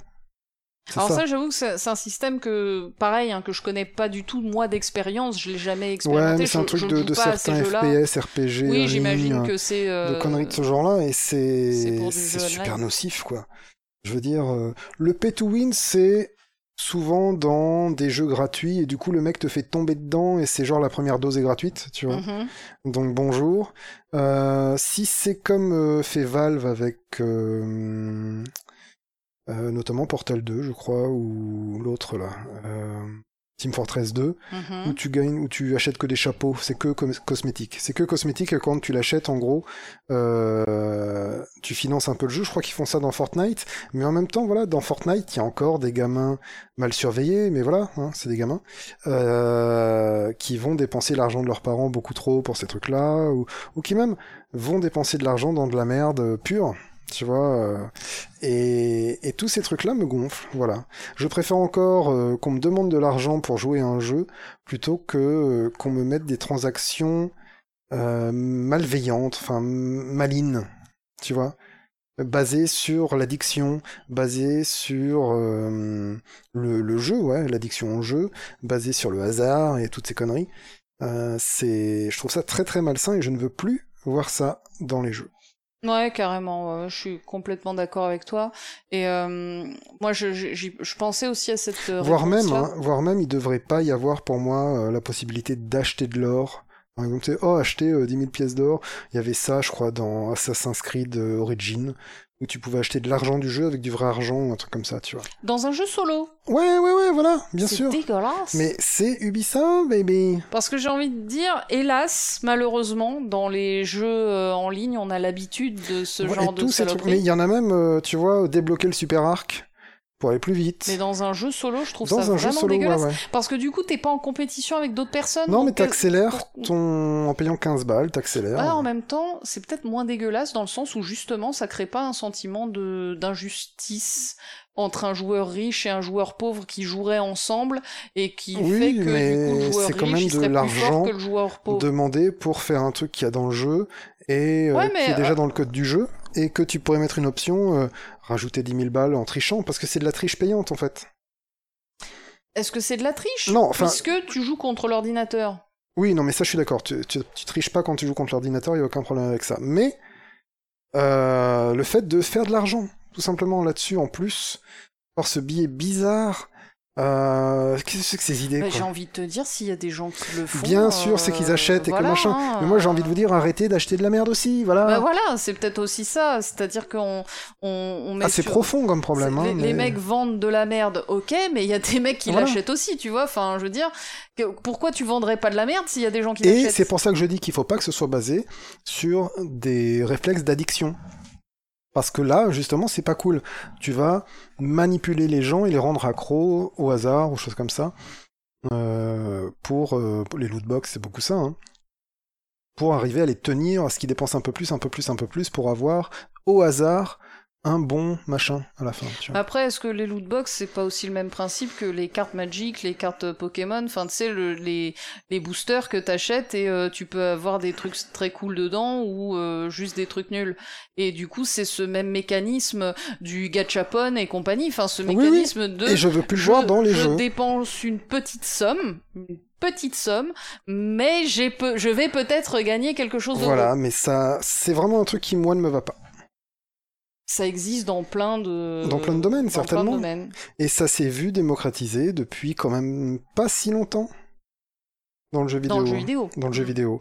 Et je trouve ça dommage que ça arrive, euh, tu vois, euh, dans le jeu vidéo quoi. Bientôt, euh, je sais pas ce qu'ils vont nous rajouter, mais tu vois, bientôt tu verras de la pub dans les jeux, tu verras tout ce qui est de nul dans le monde comme ça arriver dans les jeux parce que les mecs ils pètent une porte après l'autre quoi. La pub dans les jeux, oui, ça va arriver, c'est sûr, et ça va. Tu paieras pour ton jeu et euh, regarde avant YouTube maintenant. Hein, avant de commencer le deuxième niveau, regarde cette pub pour les shampoings, tu mm. vois.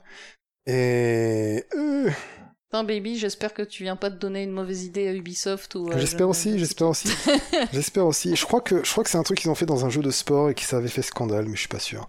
Mais ça doit être EA, si c'est ça, c'est que bah, c'est EA. Après, il y a déjà plein de placements de produits, donc j'ai envie de te dire. Les placements de euh, produits, c'est ouais, c'est un moyen de se financer comme un autre, mais genre il y a des films comme ça avec des gros placements de produits, genre Seul au monde, tu vois. Euh, avec Tom Hanks là. Mais enfin, il y en a plein, plein, plein en fait. Mais voilà, c'est ma réponse euh, honnête, brute de décoffrage, euh, et qui, tu peux dire tout le capitalisme du monde, et c'est le capitalisme, c'est comme ça. Ben moi j'ai envie de dire non, et j'accepte pas ça, et no passaran. Eh bien, baby, ce soir tu es un homme de conviction. Ouais, je suis. Attention, hein. Ah mais je, je hein. vois que je vois qu'il faut pas déconner. Je vois que tu vas bientôt prendre une petite banderole. Tu as vu ma petite veine là sur le front? Oui. Voilà. Je vois ça, mais calme-toi, baby. Assieds-toi sur ce petit canapé. Allonge-toi sur ce petit canapé. Euh, alors pour ma part, j'en parlais déjà euh, tout à l'heure. J'ai un petit tu peu plus voir, quoi. teasé. Oui. J'ai un petit peu teasé tout à l'heure quand tu parlais d'un certain jeu dont le nom euh, commence par Mine et se termine par, Craft. Ah voilà.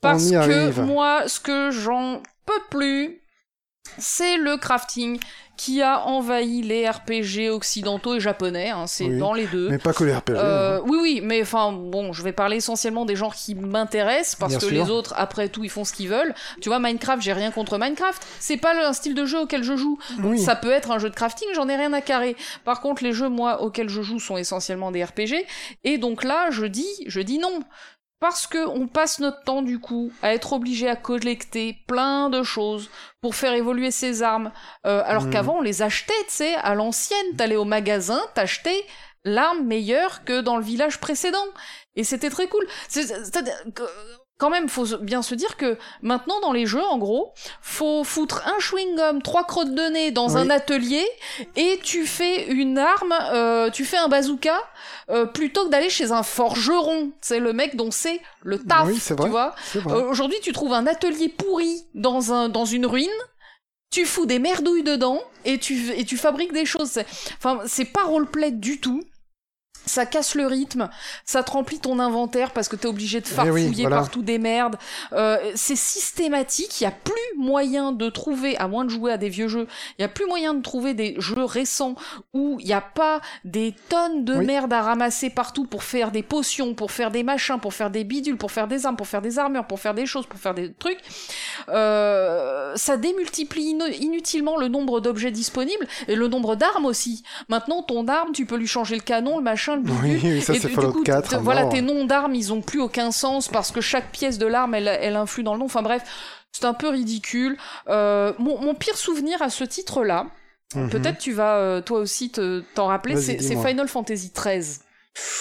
Euh, dans FF13. Alors pourquoi? Bah, Déjà parce que c'est un jeu japonais. Ah oui, oh là moi, j'attendais pas ça d'un jeu japonais. Je me disais, bon, euh, nous, nous les blancs, on est foutus, tu vois. Ça y est, Minecraft a tout, euh, a tout pourri Tout la balayé. gueule du, du, du RPG. Maintenant, on va devoir crafter. Mais au moins, dans le jeu japonais, on continuera à avoir des villages où on pourra acheter l'arme suivante grâce à l'or qu'on aura euh, obtenu dans Alors les que combats vrai que tu pour aller dans la tes zone. potions et tes bazars pour faire des. Voilà. Et, tu, Tous tes coup, éléments, que tu, tu parlais un espèce de, termina- de terminal là, Oui. et euh, c'était là que tu pouvais faire du craft. Ça n'avait aucun sens. Et donc là, moi, Et je le me craft suis dit, avait vraiment aucun sens. Ah, hein. c'était- pas c'était horrible. C'était. euh, Oui, parce que c'est vrai qu'il y avait l'alchimarmite euh, dans Dragon Quest 8, et, et- mais c'était rigolo. Bon, euh, c'était encore autre chose. C'était, cela dit, un système Ouais, de c'est un craft, système de craft.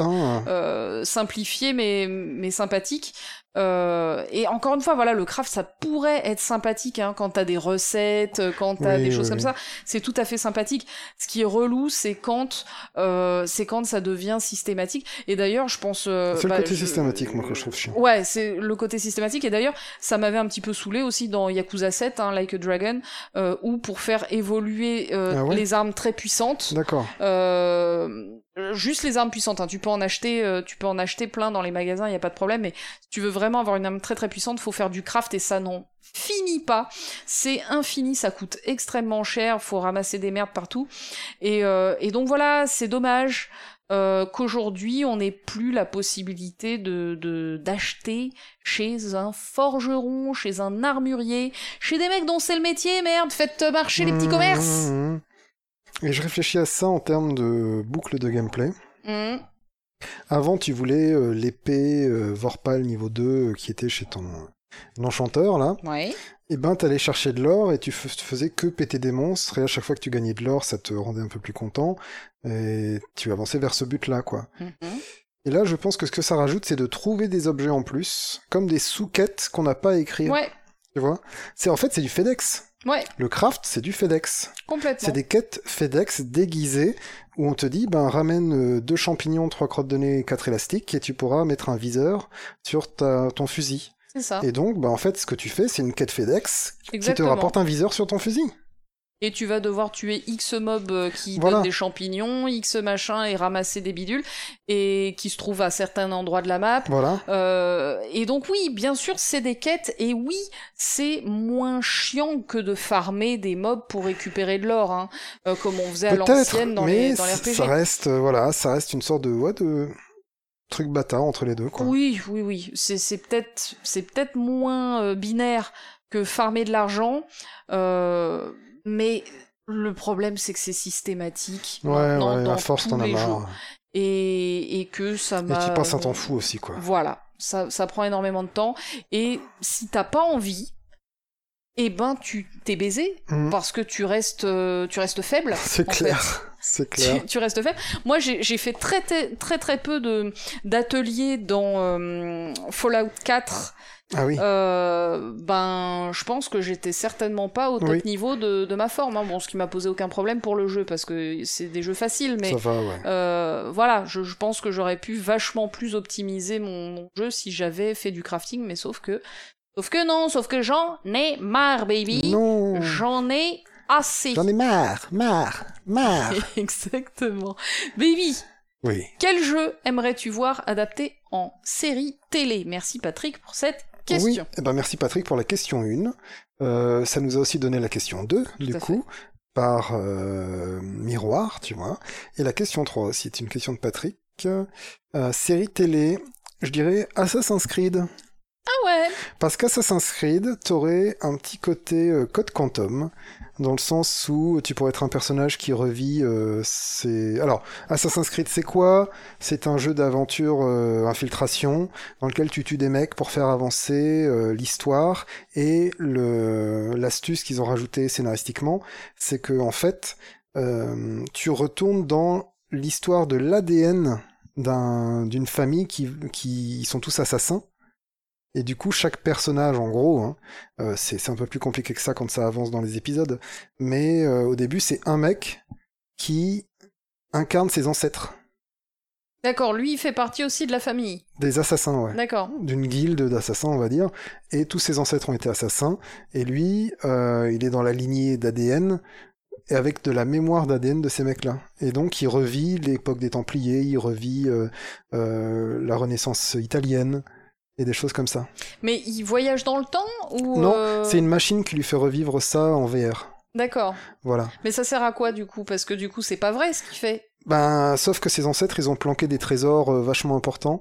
Euh, D'accord, mais ce qu'il fait ça n'a pas d'impact sur l'histoire. Il change pas le Non, temps. non, non, non, non, il non. change pas le cours du Il- temps. tout est déjà trucs. arrivé. Par contre, s'il ne fait pas ce qu'il est censé faire, il fait une désynchronisation et il sort du jeu. C'est un game over. D'accord. S'il désynchronise ou qu'il fait, tu sais, une sorte... un jour on joue un mec qui joue à un jeu. Ouais. Ok. qui revit des trucs, ouais. Qui revit des trucs euh, réalistes pour lui. Voilà. Donc, mais en le faisant, il apprend aussi. Parce que lui, il- c'est un peu un bleu. Sauf que on se rend compte à la fin du premier épisode qu'il a gardé beaucoup de réflexes de son Mhm. ancêtre. Et donc ça devient un bon assassin comme ça. Et t'imagines une série comme ça? Où le mec il repart à la Code Quantum dans différentes époques de ses potes assassins et il devient de plus en plus dangereux. Ce serait une sorte de Jarod dans machin. Très, très très bonne idée. Et, ouais, euh, y a- y a moyen Ils en ont fait un film euh, qui est une bouse infâme. Ouais, avec. euh, Avec lui. Avec lui. Fassbender. Fassbender, et Qui, entre nous soit dit, est un beau gosse, hein, mais je crois a, je qu'il a plombé sa carrière en faisant des films de merde quand même. ben il a quand même fait un peu les ouais si hein, quand même t'as raison quoi qu'il a fait les Marvel je sais plus quoi là Les, oui, les. Day of Future Past, tout oui, ça. Oui, oui, oui, euh, Flûte, les Oui, les- mutants.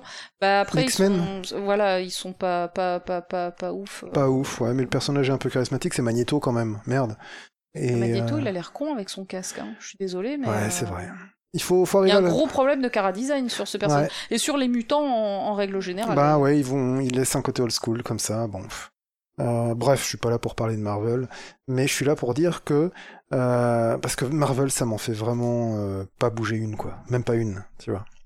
Moi, j'aime bien. Je bois un coup. Alors, pas trop les mutants en, en l'occurrence, mais. euh, Mais non, non, mais je peux comprendre. Y, il y a des trucs cool, mais je me rends compte au fur et à mesure des années que j'ai jamais lu de Marvel en fait.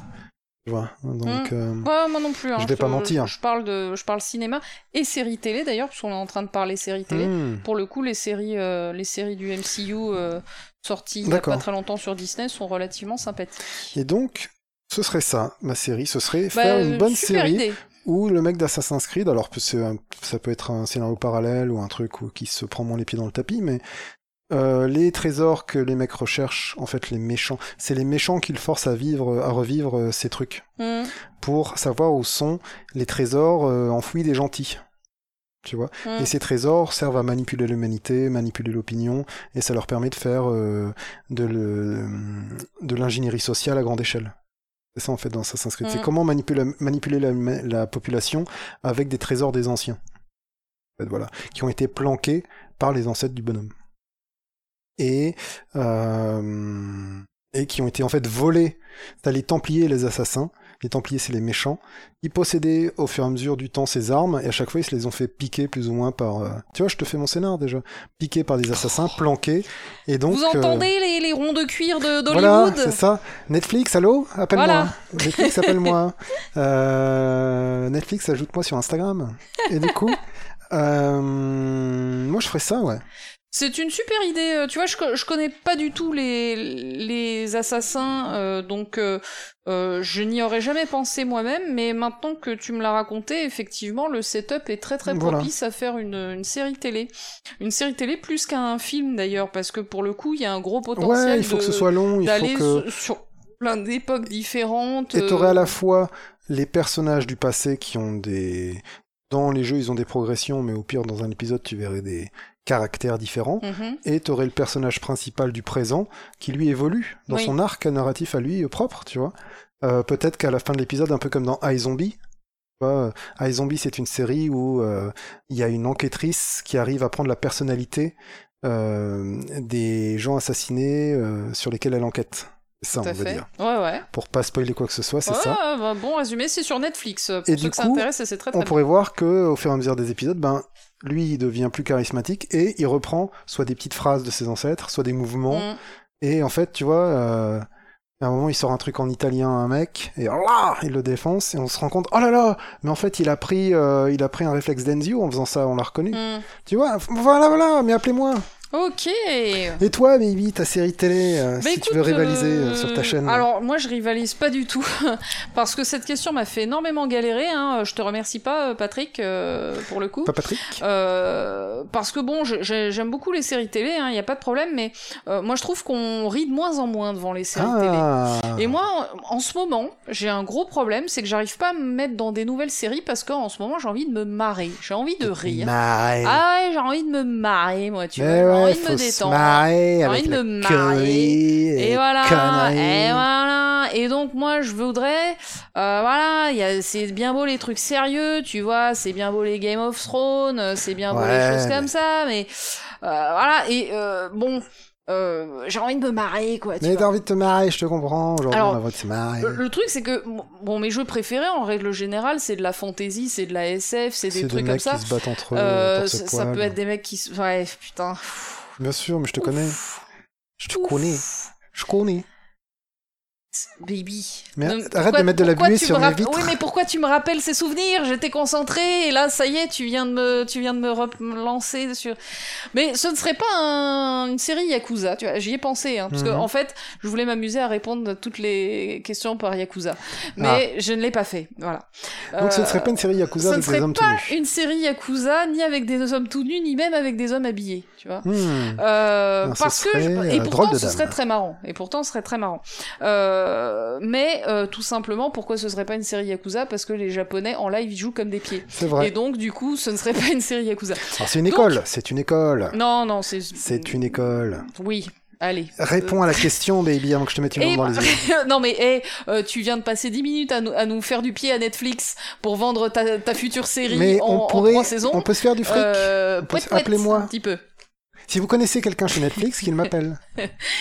Euh, du coup, euh, voilà, moi j'aime bien les trucs Amazon, hein. fantastiques et compagnie, mais euh, bah en série télé, faut de la thune quoi pour Ouais. faire des trucs comme ça. Ouais. Et en général, soit c'est pas très bien fait. Hein, je fais par exemple un petit clin d'œil à The Witcher. J'ai vu que le premier épisode, mais ça m'a quand même un- ça m'a quand même piqué sa mère. D'accord.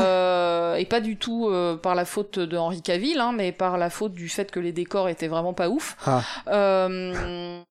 et donc je me suis dit, euh, je me suis dit que j'avais pas d'idée. Ok, bah, Euh, pas d'idée. mais que j'avais envie quand même de euh, bah, que ce soit un jeu marrant et qu'on se marre. Et donc je me suis dit Hmm. pourquoi pas euh, un, une série d'animation. Alors, vois, attends, je pensais un petit peu faut- plus série ouais. d'animation et peut-être pas série live pour pour pour se marrer. Et je me suis dit non mais tu vas pas deviner Becky, vais pas deviner. laisse tomber.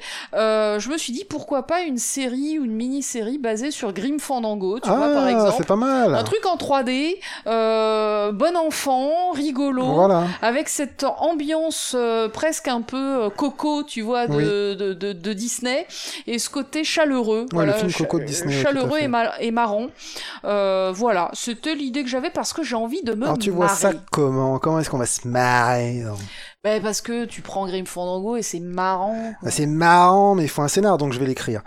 Je comprends que t'as pas, pas encore d'inspiration. non, mais attends, je vais parler de Grim Fandango parce que les gens ne savent pas ce qu'est Grim Allez, vas-y, vas-y. Alors, bien sûr, j'ai pas cherché la date sur mon téléphone parce que euh, j'avais pas prévu d'expliquer ce qu'était Grim Fandango, mais vu que toi tu viens d'expliquer ce qu'est euh, Assassin's Creed, il faut que j'explique ce qu'est Grim Fandango. Grim Fandango, c'est un jeu qui a été fait par LucasArts, euh, qui était à une époque euh, et encore toujours dans nos cœurs euh, le leader de, du point and click, du point and click marrant. Et qui a euh, sorti ce jeu en 98. Ah, 98, quelle grande année Oh, on en reparlera Attends, je regarde oh. mes notes. Ouais, on en reparlera. Ah, mais, euh, géniale année, 98. Très très bonne année du jeu vidéo. C'est l'année où j'ai eu un PC pour la première fois. C'est l'année ah bah, où j'ai commencé à faire des jeux vidéo. C'était génial. Et donc, euh, très bonne année, Grim Fandango, c'est un jeu, donc c'est un point and click, euh, où on pointe et on clique. Euh, on ne drink pas, même si je, pense que le héros quand même. on dirige un perso un peu à la Resident Evil dedans. Hein. On pointe pas et clique pas. Alors, à l'époque. À l'époque, on le déplaçait à pattes. Oui, non, c'est vrai qu'on le déplaçait avec le. Les... Et je crois qu'ils ont fait un remake et là, il devient un peu ouais, c'est ça. à l'époque, on le déplaçait avec le pavé directionnel. il faut dire les choses. Hein. Non, c'est vrai. On dit les choses. Vrai, vrai. Et d'ailleurs, c'était très compliqué parce que euh, donc le, personnage évolue sur des écrans en 2D, mais lui, il est en 3D. et en fait, euh, il évolue sur des écrans euh, donc fixes, hein, des écrans qui sont qui sont peints quoi, qui sont qui sont en 2D. Et donc, quand tu changeais d'un écran à l'autre, la caméra était pas forcément placé au même endroit et du coup ton perso il fallait plus le déplacer de la même ah, manière avec ton pavé directionnel et c'était hyper galère. Voilà, c'est ça et c'était très chiant. Donc maintenant sur le remake que euh, j'ai acheté pour une bouchée de centimes ah euh, sur GOG, euh, il est il, il, est déplaçable à la souris et donc on est vraiment sur un point and click. Il a fallu d'ailleurs du temps pour que je m'adapte mais mais c'était très bien. Et c'est un super jeu, il est très drôle, il est génial. Le perso va aller à ta souris quoi. Oui, tu cliques, il va vraiment sympa, d'accord. Bah, c'est quoi dire, hein, mais moi j'imagine pas. Fait, tout, à fait, tout, à fait. Euh, et donc ça raconte l'histoire d'un euh, mec qui est agent de voyage de la mort, du royaume des morts, voilà, dans le royaume des morts mexicain précisément. Et donc tous les tous les mecs qui meurent en fait se retrouvent devant des agents de voyage qui leur proposent une formule pour aller jusqu'au paradis. Euh, et pour aller jusqu'au paradis, l'idéal c'est de prendre le 9 Express, qui est un train euh, qui permet d'y aller en 4 minutes. Euh, mais euh, pour ça, il faut avoir eu une vie exemplaire. Il faut être un saint, hein, quasiment. Ou il faut être mort avec énormément d'argent, parce que tu peux ah. aussi utiliser l'argent avec lequel tu as été enterré pour acheter un billet pour le 9 Express. Euh, mais Manny Calavera, le héros de Grim Fandango, ben lui, il arrive jamais à avoir des bons clients qui peuvent acheter des billets pour le 9 Express. Il a que des tocards à qui il propose des formules au rabais, euh, voire des formules où ils sont obligés d'y aller à pied. et ça, ça prend 4 ans. Voilà. Le, voyage peut prendre 4 ans au pire et 4 minutes au mieux. Et, euh, et donc voilà, Mani Calavera, euh, il est dans la galère parce qu'il a que des clients daubés. Et un jour, il a une super cliente qui est une sainte, euh, voilà, qui aidait les pauvres, qui élevait les petits enfants malheureux, etc. Enfin voilà, une, une, une femme parfaite dont il tombe un petit peu amoureux évidemment. Oui. Sauf que euh, quand il essaye de lui vendre un billet euh, pour le train qui permet d'aller euh, au paradis en 4 minutes, et eh ben en fait il n'y arrive pas. Son, son logiciel semble bloqué et donc il semble qu'il soit victime peut-être d'une comment dire d'une concurrence déloyale en fait euh, qui l'empêche de euh, de progresser dans la hiérarchie puisque lui-même euh, il fait ce job là pour avoir suffisamment d'argent pour pouvoir s'acheter un billet pour le 9 Express. Donc en fait il peut pas s'acheter de billet pour le 9 Express parce qu'il a que des clients pourris. Et en fait il découvre qu'il y a une euh, conspiration qui fait que les billets ne vont pas aux bonnes personnes et s'ensuit toute une histoire absolument géniale très drôle, c'est un de mes jeux vidéo préférés au monde, qui est très très marrant, qui est magnifique, qui est super, il faut le faire absolument les amis. Et donc euh, bah je me dis une série d'animations euh, dans l'univers de Grim Fandango, ça serait vraiment génial parce que c'est un univers qui est vraiment développé, qui a des des particularités euh, techniques, musicales aussi, hein, la musique est géniale, c'est du jazz Mhm. Euh, voilà, c'est un jeu avec un, un vrai design, de vraies très bonnes idées. Euh, et donc, euh, ouais, moi je prends une série Grim Fandango, ce serait génial. Baby Attends, Ah Oula moi qu'est-ce que je vois. Parce que tout le monde parle de Grim Fandango et je vois déjà les, les images, les images, elles bouillent. Elles bouillent devant mes yeux et je peux te dire que tu aurais une sorte de série chronique. Une chronique dans laquelle le personnage principal de ta, de ta série, il rencontre à chaque fois un personnage qui vient de mourir. Oui. et il doit composer, Oui. composer avec le personnage pour lui trouver le meilleur euh, moyen de transport. C'est ça. T'a- T'avais un petit accent vietnamien là sur la fin Oui, en fait, est- c'est une sorte de... Je, Oui, je- il se hein, perd vers... euh, Il, oui, voilà. Il a beaucoup de. Donc je vais l'arrêter. Et donc, en gros, voilà, tu, tu tombes à chaque, sur chaque épisode un nouveau mort qui a une nouvelle histoire et qui va devoir, pour lequel il va devoir trouver un, de façon rigolote le meilleur moyen de, euh, et donc, euh, de faire des trucs. Et, euh, et il lui dit, mais qu'est-ce que vous aviez pas des économies enterrées quelque part? Vous aviez pas, vous avez pas fait des trucs cool Et qui sont pas dans voilà, votre il va- dossier Il va, euh. peut-être aller enquêter un petit peu. mais tu auras aussi va- la méta-histoire où il ferait évoluer. Euh, voilà. Moi, de toute façon, j'écris des séries que des- comme ça. Des flashbacks du, de la vie de, de la personne ou des choses Exactement. comme ça. ça. et peut-être être- que lui, il se souviendrait pas de sa vie. Ce serait bizarre qu'il se Lui, souvienne il a son propre drama. Voilà, c'est ça. Voilà, il a ses, ses propres démons, j'ai envie de dire. Et d'ailleurs, Grim Fandango, il y a aussi ce côté un peu noir dedans. hein, C'est aussi un film noir en, en même temps. Euh, et du coup, il pourrait y avoir, euh, bien sûr, ce- cette double Ah, ce serait pas mal, ce dans serait la pas série mal. qui pourrait être pas mal. Ce serait, ouais, mieux, ce serait dans la veine d'un Futurama en termes de succès, de, de, Ça pourrait, de tu vois, de, de qualité. ça pourrait, ça pourrait. Baby Oui. On en est déjà à la moitié des questions, attention. Ouais, on est bien, on avance bien. Baby, quel poste tu occuperais dans une équipe de développement de jeux? Merci Patrick pour cette question qu'on a trouvée Oui. super tous les deux. Très très pertinente. Euh, level designer, évidemment. Ma grande passion, si je si j'avais une autre vie, ça aurait été d'être level designer. Alors explique-nous ce que c'est qu'un level C'est la personne qui crée les niveaux ou les endroits, en tout cas, dans lesquels les personnages, le- lequel le joueur va évoluer. Ouais. Voilà, c'est ça. Et ça peut être euh, des plateaux de jeu comme euh, euh, une Des map en monde ouvert, des énigmes. ça, c'est mettre l'ambiance, c'est habiller un lieu. C'est-à-dire que ben, t'as qu'un moteur de jeu quand t'as un jeu à la base. Mais qu'est-ce que tu fous dans ce jeu pour correspondre à la vision artistique de du scénariste, euh, du réalisateur du jeu, des choses comme ça? Tu vois, qu'est-ce que quand on te dit bon bah ça se passe à- dans un petit village euh, de je ne sais pas quel euh, bled, de tu sais de un petit village français. Bon bah ok, mais à quoi ça va ressembler un petit village français? Qu'est-ce qui va le rendre intéressant? Qu'est-ce qui va le caractériser? Euh, Où est-ce qu'on va aller? Qu'est-ce qu'on va pouvoir voir? Je sais pas moi. Ça, il y a des artistes en fait qui vont faire des, des dessins. C'est même pas le level designer qui va. Ouais, mais ça, ça ils bossent avec eux. Oui, C'est euh, mais t'as la facette artistique d'un côté et la facette ludique de l'autre. Voilà. Et en fait, le level designer, c'est plutôt est la facette ludique. artistico-ludique pour moi. C'est-à-dire qu'il va pouvoir demander. J'ai fait. C'est dommage que le projet soit jamais sorti, mais dans mes jeunes années, j'avais été euh, dans un projet amateur level designer et je bossais en collab complète avec l'artiste pour dire tiens, là ce serait sympa, c'est un jeu de zombies. Mhm. Et je disais putain, mais là ce serait sympa qu'il traverse un cirque. Il y aurait eu un cirque en ville et ça aurait pété aussi à ce moment-là. Du coup, on aurait les ruines d'un cirque. Mhm. et euh, il y aurait peut-être même des clowns morts par exemple. Et tu vois et ça fait des ça fait des- de l'émulation entre l'artiste et le level designer. Et c'est très cool.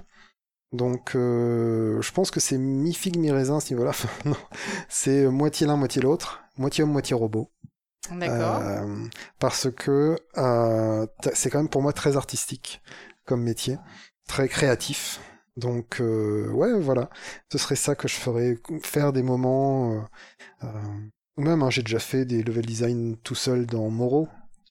J'avais refait une ville et j'avais refait. euh, j'avais une idée de grotte vachement sympa de donjon, quoi. Mais euh, et puis le level design, c'est quand même vachement important parce que c'est ça que le personnage vit beaucoup. Vis le level sans te rendre compte et tu peux raconter des histoires par le level design. Le la narration dans les niveaux, c'est vachement important. La narration par le décor, Ah bah c'est un truc qui est euh, on en parle très souvent. fantastique pour moi. Et c'est un truc que j'aimerais faire si j'étais dans un truc de développeur de jeux vidéo. ouais. Très bonne réponse, baby. C'est vrai qu'on en parle très très souvent. Je, je, parle très souvent de ma passion pour me balader dans les Fallout où on découvre des petits trucs, euh, des petits secrets. Ouais, j'allais te dire, dans Fallout 3, il y a un mm. mec comme ça, tu rentres dans un commissariat, et c'est un mec avec deux caisses à chaque main, c'est un squelette par terre, il a dans les mains deux caisses mm. à munitions, je crois. Il est mort comme ça par terre. Et tu te rends compte, je sais plus, qu'il voulait se barrer avec des trucs. Je sais plus quoi, tu vois, mais ça te raconte des histoires à chaque fois. Et Fallout est super bien pour raconter des histoires euh, à travers son décor. Euh, Fallout 3, franchement, euh, il est très très bien en termes de level design le, le 3, 3 et plus, hein. enfin, les, les Fallout de Bethesda, pour le coup, euh, sont, sont vraiment des exemples de narration par le décor. Quoi. Mieux par rapport aux TES qui ah sont assez lisses. Oui, oui, oui. Pour ça. Il y a très peu de choses à découvrir dans le décor qui nous racontent une histoire par un détail ou par. Euh, Là où voilà, euh, quand tu tombes dans une ferme, dans un machin, as toujours, tu comprends, tu comprends. Mm. ce qui s'est passé. ça, c'est bien dans les volts, tu sais, dans les. Mmh, ouais, bien sûr, les abris. les abris. C'est là, euh, là c'est particulièrement bien euh, explicité et raconté. Euh, génial, bah oui, je te verrai. Un autre très bon jeu en termes de level design, c'est Dead Space, mais je fais juste une parenthèse pour dire ça. Ah bah non, tu peux en parler. Non, non, c'est juste une parenthèse pour dire que Dead Space, c'est génial en termes de level design, le 1 et le 2. Et t'aurais bien aimé bosser aussi sur des jeux d'énigmes à la Portal, genre. Je sais pas dessiner d'énigmes. Ouais, c'est super dur ça. Hein. Moi, j'ai un respect infini pour, les, mecs qui font ça. Les mecs, même, c'est pour ça que je continue à jouer à Portal 2 et à être étonné par. J'ai des pas des dizaines, mais j'ai beaucoup de vidéos de Portal 2 où j'ai fait que du workshop tu sais, les trucs faits par des amateurs, mm. là, mais qui sont fantastiques.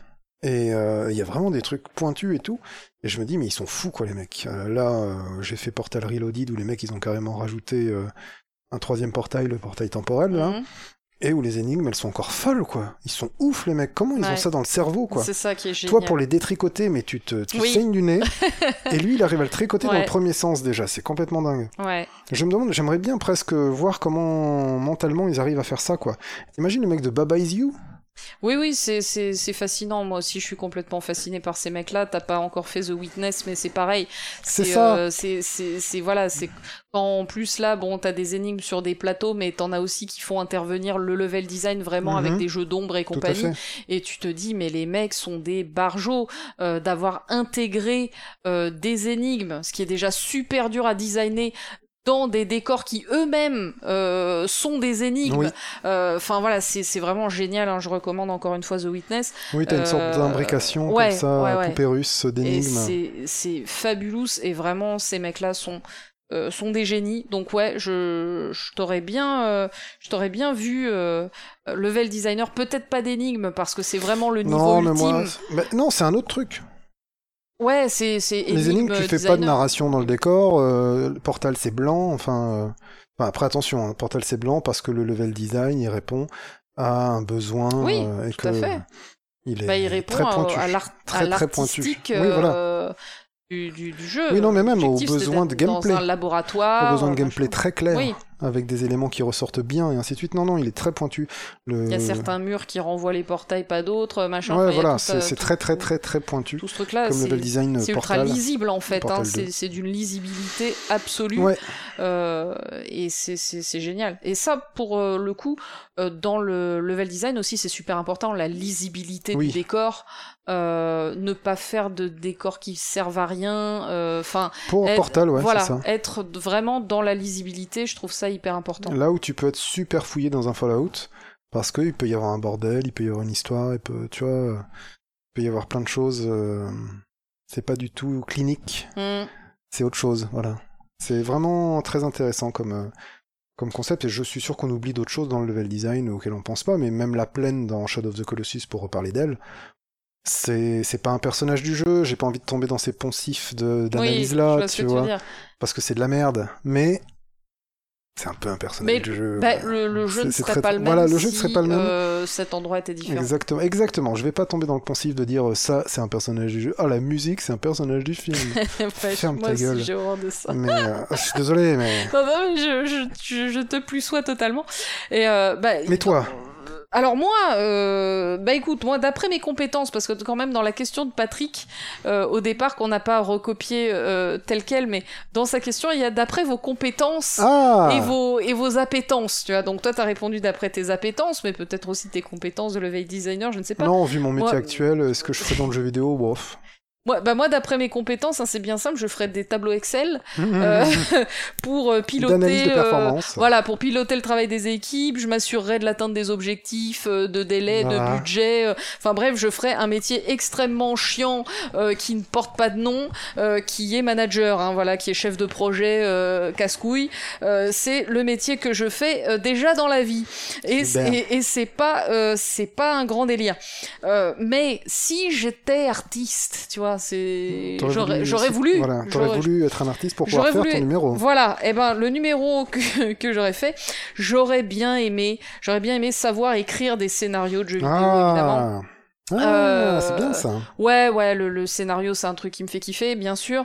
Et, euh, et je, je pense par exemple, bah, je, je parlais de Grim Fandango à l'instant, j'aurais bien écrit des scénarios de point and click euh, Mhm. s- style LucasArts, tu vois. Donc des jeux très linéaires. En, fait, Voilà. hein. en réalité, c'est super linéaire, t'as pas besoin de te casser la tête. Je parlais tout à l'heure de euh, c'est T'as quand bien même les, beaucoup de fillers à écrire. les- Oui, oui, oui. Ah, ben énormément, et puis énormément de blagues. En fait, t'aurais été meilleur que moi sur cette euh, sur cet exercice. Oh, Euh, mais voilà, un, un jeu plutôt facile à écrire parce que linéaire, mais rempli d'idées saugrenues, de fausses pistes, de mais d'indices aussi pour permettre aux joueurs de de, de retrouver euh, où il doit aller, sur quoi il doit pointer et cliquer. Ça, ça m'aurait bien plu. Et puis peut-être pourquoi pas écrire des, des scénarios un peu plus euh, un peu plus tordus. J'ai j'ai j'aime bien faire les jeux de Quantic Dream. ah. Attention, hein, je dis pas j'aime bien les jeux de Quantic Dream. Et J'aime bien faire les jeux de Quantic Dream. Euh, non, parce que j'en aime certains, mais pas tous. Pas tous, ok. Euh, ou pas t- ou pas tous les moments ou pas tout ouais, dedans. ouais, ouais. Euh, parce que justement, bah, ce sont des jeux qui se prévalent de beaucoup de travail d'écriture, à tort ou à raison, et pas toujours très bon. Par exemple, j'ai pas du tout trouvé que Détroit Become Human était bien écrit, du tout. Vraiment, pour moi, c'est pas du tout bien écrit. Mais je, je sais que je suis très Moi, minoritaire trailer, sur cette c'est le trailer qui m'a refroidi. Euh, ah, pourtant, il était très cool. euh, Il était très cool, mais je voyais-. Derrière ça, c'est encore l'histoire de Ghost in the Shell et de, du reste, c'est est-ce que les machines sont humaines ou pas, euh, Oui, oui, ah bah, le oui, mais cogito et tout Alors ça. ça, bon, euh, on, on peut, euh, on peut en reparler. On pourra en faire un podcast à part entière hein, sur le les, les androïdes. Rêve-t-il voilà, de a- moutons mécaniques. Tout, tout a été dit 850 Voilà. fois et le problème c'est que ce jeu n'apporte absolument rien de nouveau Et donc, sur ce. Il y avait cette ce émotion parce que c'est euh, c'est un androïde dans le trailer qui se fait démonter et qui dit mais arrêtez, arrêtez, je vais mourir au secours. Donc il flippe pendant qu'on le démonte, c'est ça hein, le trailer. Alors oui, non, du coup, je pensais pas au même. Ah. Euh, moi, je pensais à un trailer de gameplay qui montrait toutes les euh, euh, toutes les possibilités qu'il y a dans la toute première scène du jeu. Ah non, non, c'était une trouvais très, très cool. non, c'était une cinématique avec une androïde qui dit mais qu'est-ce que vous faites ouais, non, je- non, du coup, ça, ça me dit rien du tout. Et donc là je me disais bah c'est encore le poncif de l'androïde. Oui, oui, euh, ah oui, oui, complètement. Donc c'est pour moi ce, ce, ce jeu est inintéressant au possible parce que il n'apporte absolument rien Ouais. au questionnement sur euh, les androïdes et même il apporte des choses très classiques. Enfin, en fait, il apporte rien d'une part, mais il raconte des choses très classiques, très déjà vues mille fois, et du coup là très caricaturales, euh, pas du tout intéressantes. Mais par contre, ce qui, ce qui m'intéresse quand je fais les jeux de Quantic Dream, c'est quand même de voir comment ça a été fait, comment ça a été Oui. écrit, et comment ça a été écrit aussi pour qu'il y ait cette illusion, et parfois même cette réalité, parce qu'en l'occurrence c'est le cas dans, dans Détroit Become Human, euh, de euh, choix et d'embranchement Hmm. et de euh, possibilités de fins multiples. Et du coup ça c'est super intéressant, mais euh, je, le, je laisse ça à d'autres. Moi j'aimerais déjà faire euh, Oui, écrire un jeu linéaire, tu vois, ou un Yakuza, hein, qui est aussi un jeu linéaire euh, avec un, un scénar qui se déroule, il n'y a pas de choix moral, il n'y a pas de machin, mais, euh, mais qui soit fandard, quoi. Mhm. Hein, J'en reviens toujours au côté fandard. En ce moment t'as envie de te ouais, marrer. Ouais, ouais. Ouais, j'ai envie de me marrer, quoi. Vraiment, baby. Et j'ai envie de te demander aussi, se marrer, c'est bien gentil, Mais est-ce qu'il y a des jeux qui te aussi parfois un peu nostalgique, quoi Mais il me rend nostalgique du temps où on pouvait se marrer. Bah ouais. Mais non, même pas en plus, c'est un jeu de 94, moi, dont je vais parler, je crois. Est-ce qu'on se marrait en note. 94 Moi j'avais Oui. 11 ans. Et j'en avais 10. du Bah ouais, t'étais un petit gamin. J'étais un petit tio, Chio. Ouais. Et tout le monde croit que les ch'tis, ça veut dire petit, mais pas du tout. Mais calmez-vous. On dit Chio pour dire petit en ch'ti. Voilà. Il fallait que ça soit dit. Bah, merci Oh, c'est- pour cette vraiment- culture. C'est vraiment le podcast des points sur les i ce soir. Ouais. Et ce sera peut-être le titre de l'émission. non, parce qu'il faut que ce soit un truc avec de l'alcool dedans, donc euh, Toi, t'inquiète. on verra, mais on va D'ailleurs, trouver. très bien joué sur Bloody Mary. euh, Ah, bah je te euh, remercie, je te remercie. Fabulous, tu m'as C'est tu un- m'as épaté. Ah, bah écoute. C'est un travail d'équipe, hein, je sais, mais il y a quand même un joueur qui joue plus que, plus que l'autre. Ouais, mais c'est mon côté. S'il y en a un que qui est plus sur le banc. euh, J'ai grandi à la campagne. C'est pour ça que je t'ai épaté. Ah. Alors, 94, Qu'est-ce qui se passe Final Fantasy VI. Ah C'est un jeu qui me rend nostalgique, non pas seulement de lui-même, mais d'une époque. Cette époque à laquelle j'ai découvert sur mon petit PC euh, Sur PC. l'émulation. Hmm. Ce moment où c'est ouvert devant moi, tous ces jeux japonais qui étaient traduits par des amateurs en français, tout ce truc qu'on n'avait jamais eu chez nous, euh, on était sur FF7 un peu, euh, tu vois, euh, déjà bien content d'avoir FF7. Oui. Et là, on te dit, mais en fait, il y a des émulateurs qui existent et tu peux te jouer à tous les FF d'avant si tu veux. Et nous, on était déjà sur FF8 à cette époque, tu vois. Quand ce genre de truc est vraiment arrivé dans, les, dans la conscience Ouais. collective. Et... puis, il fallait le trouver, l'Internet, hein, tu vois. Oui. Donc, En on se prenait... 94, tu oui, sais que moi, mes premières ROM. Mes premières ROM, vraiment, euh, les jeux de Super NES et tout ça, euh, je les stockais sur des vieilles disquettes. Carrément à l'époque, parce que sur ce vieux PC, il y avait encore un lecteur de disquettes. Le disque dur était un peu plein de je ne sais quoi d'ailleurs. J'ai eu pas Et, mal de euh, jeux sur disquette aussi, en, en voilà. multi-disquette. Bien sûr, du Nukem sur 40 disquettes et toutes ces conneries. Exactement. Et euh, évidemment. Mais voilà, ça me, ça me rend, FF6 me rend toujours nostalgique de cette époque parce que c'est un des jeux sur lesquels je me suis jeté. Quand on avait pu euh, jouer à la Super Nintendo sur un ordinateur, c'était le premier jeu que j'ai émulé, c'est Pokémon Bleu. Ah ouais. Parce que je pense que c'est limite comme ça que j'ai découvert l'émulation en me renseignant sur Pokémon Bleu à l'époque. Tu vois Parce que je voulais l'acheter, du coup, euh, je regardais un peu des renseignements. Je suis tombé sur un, fan un, fan, un site de fans de Pokémon qui disait euh, comment ils jouaient en émulation, je sais pas quoi. Et le mec, il donnait un émulateur Game Boy et le jeu. Juste ça. Euh, c'est les deux jeux, enfin, ou les deux, trois jeux qui avaient de Pokémon à l'époque, quoi. Peut-être le vert en japonais, tu vois. Le premier, c'est le vert en japonais. Et, et c'est comme ça que j'ai découvert l'émulation. Ça ne- Mon PC était tellement nul, c'était un Cyrix 300 ou 233, un Cyrix 233. à l'époque. Ouais. On a tout su. Dégueulasse, acheté euh, dans un truc de correspondance, tu vois, vraiment dégueulasse, mais euh, qui faisait mal tourner Pokémon en émulation Game Boy, tu Mm. vois, l'é- l'époque quoi.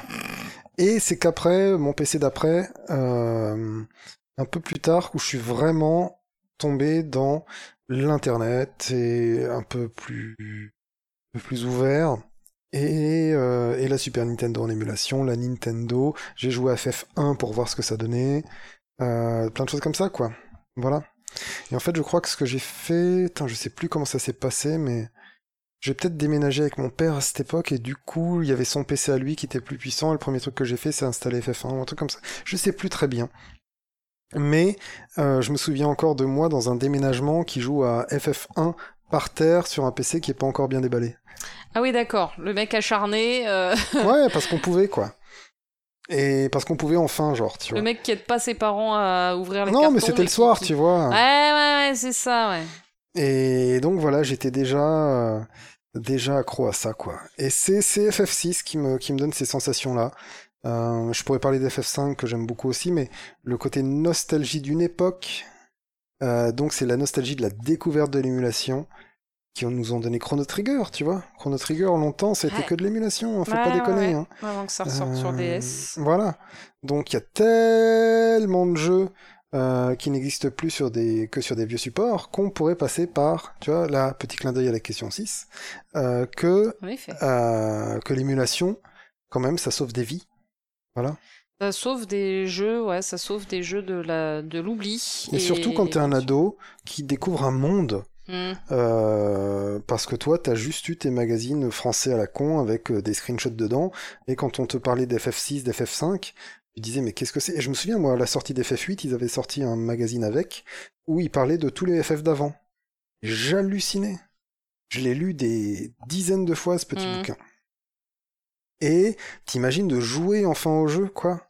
Avec la traduction d'un mec qui l'a traduit en français et tout, tu découvres ça. Bah, surtout que FF6 en plus il déboîte. Enfin, c'est Ouais, un, voilà, en plus un- il déboîte. Un jeu extraordinaire. C'est. Mais FF6, t'imagines Tu fais un truc qui s'appelle l'émulation et d'un seul coup, t'as FF6, FF5, FF4, tous les FF déjà. Mm. Et en plus, t'as tout le reste. Enfin, c'est fou Et ouais. Mais c'est vrai que c'est du coup des dizaines et des dizaines d'heures de jeu d'un seul coup. Rien que les, les Tu six ouvres. premiers Final Fantasy, c'est des. Voilà, mais tu tombes dans Jumanji, des centaines d'heures de Tu jeu. vois, ouais. euh, dans un Jumanji cool, ouais. tu vois C'est vraiment, tu tombes dans un paradis de vidéo gamer. Aujourd'hui, on, ça paraît facile. Tu vois Ça vous paraît facile, hein, Indiana Jones Mais nous, nous, à notre époque, fallait trimer, fallait les chercher dans les mines. Ouais, on n'avait qu'une orange à Noël. Et donc voilà, quand on a découvert FF6 en émulation, eh ben on a su la chance qu'on avait. Et c'est ça qui manque aux jeunes d'aujourd'hui, c'est une bonne guerre. C'est dégueulasse. Baby, tu, es, tu étais nostalgique de l'émulation. Exactement. Moi, je ne suis pas nostalgique Tu n'es pas très nostalgique euh, de non, quoi que je ce suis pas nostalgique. Moi, je pense pas que c'était mieux avant. Oui, même j'ai pas de mieux avant, mais j'ai Non, mais en l'occurrence, enfin voilà, tu vois, la nostalgie, je veux dire, c'est pas un, c'est pas- un truc que je ressens. Moi, je, je trouve que ma vie aujourd'hui, c'est la meilleure vie que, c'est la Tu vie vis la la plus tu cool. vis ta ouais, ouais, vie. je vis ma meilleure vie. C'est ma vie, ma- c'est ma vie la plus cool. Et donc, du coup, j'ai pas forcément de nostalgie. Mais je me suis quand même un petit peu creusé la tête sur cette question, qui vient de toi. hein, pour le coup, Oh, elle vient pas de, ça de c'est vrai, elle ne vient pas de Patrick. Les quatre On a, premières on a étaient... fini les questions de Patrick. Les quatre premières étaient patriciennes. Exactement. Celle-là, elle est johnienne. Eh bien, euh, eh bien moi, allez, je, je, je me suis quand même un peu creusé la tête et, et je me suis dit que j'avais quand même une nostalgie un peu inavouée pour Oh. un jeu complètement inattendu euh, dont je crois jamais avoir parlé ou très Ah peu. Euh, c'est les Sims. Les- Et ben voilà, voilà une réponse qu'elle est bonne. T'avais pas d'idée, tu me sors les sismes, c'est trop bien. Voilà. Les sismes. Euh, alors j'ai j'ai j'ai eu le donc je parle du premier jeu hein, les Sims. J'ai jamais touché les autres jeux. Donc les Sims, je l'ai eu euh, sur un CD gravé. Ouais. Euh, par un ami de mon père à l'époque où on se donnait des CD Bien sûr. gravés et c'était la teuf, tu vois. Donc ah, jeu- il y a un petit effet, effet émulation aussi, là. Il y a... oui, oui, ah bah, crack. ah bah, complètement, Voilà, bien complètement. sûr. Donc le jeu est sorti en 2000, j'ai dû l'avoir en 2000, j'avais 17 ans, c'était vraiment l'âge auquel j'ai joué aux Sims. J'étais donc euh, ado, euh, ado plus, euh, ado plus quoi. Oui. Ouais, j'étais quoi? Ouais, j'étais en première quoi, hein, j'étais ado. Mhm. J'étais gothique, euh, tout ça, euh, voilà, hein, mes 17 ans, euh, Tout à fait. 17 ans, fa- 17 ans fabuleux. Euh, non, je suis pas du tout nostalgique, c'était dégueulasse. Euh, en fait, les Sims, ça m'intéressait pas du tout. C'est pas moi qui avais demandé à mon père, s'il te plaît, tu peux m'avoir les Sims? C'est le pote de mon père qui gravait des Sims Ouais. à tout le monde et, qui les donnait pour se faire des copains, tu vois, Bien parce sûr. que à l'époque c'était euh, c'était fabulous, tu vois, tu donnais des jeux, c'était t'étais t'étais le roi du monde, tu vois. Moi, j'ai donc- connu ça avec les VHS. Il Oui, y avait un pote de mon père qui, avait... qui m'avait filé les Tortues Ninja en VHS. bah voilà, Les films. et c'était ton héros. Il était très cool.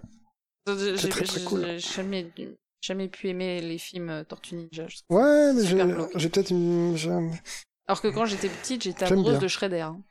Dans le Merde. dessin animé, j'étais Ah, amoureuse dans de le... Shredder. Oh là là, t'avais des problèmes. Ouais, bah après voilà, tu vois, où- tu vois où ça m'a mené aujourd'hui. oui, c'est hein, vrai, voilà. c'est vrai, c'est vrai. Euh, ouais, non mais vraiment. je- Après, c'est- euh, j'y réfléchissais il y a pas longtemps. Shredder, c'est le seul personnage humain de des Tortues Ninja quand même. Non, il y a April O'Neil.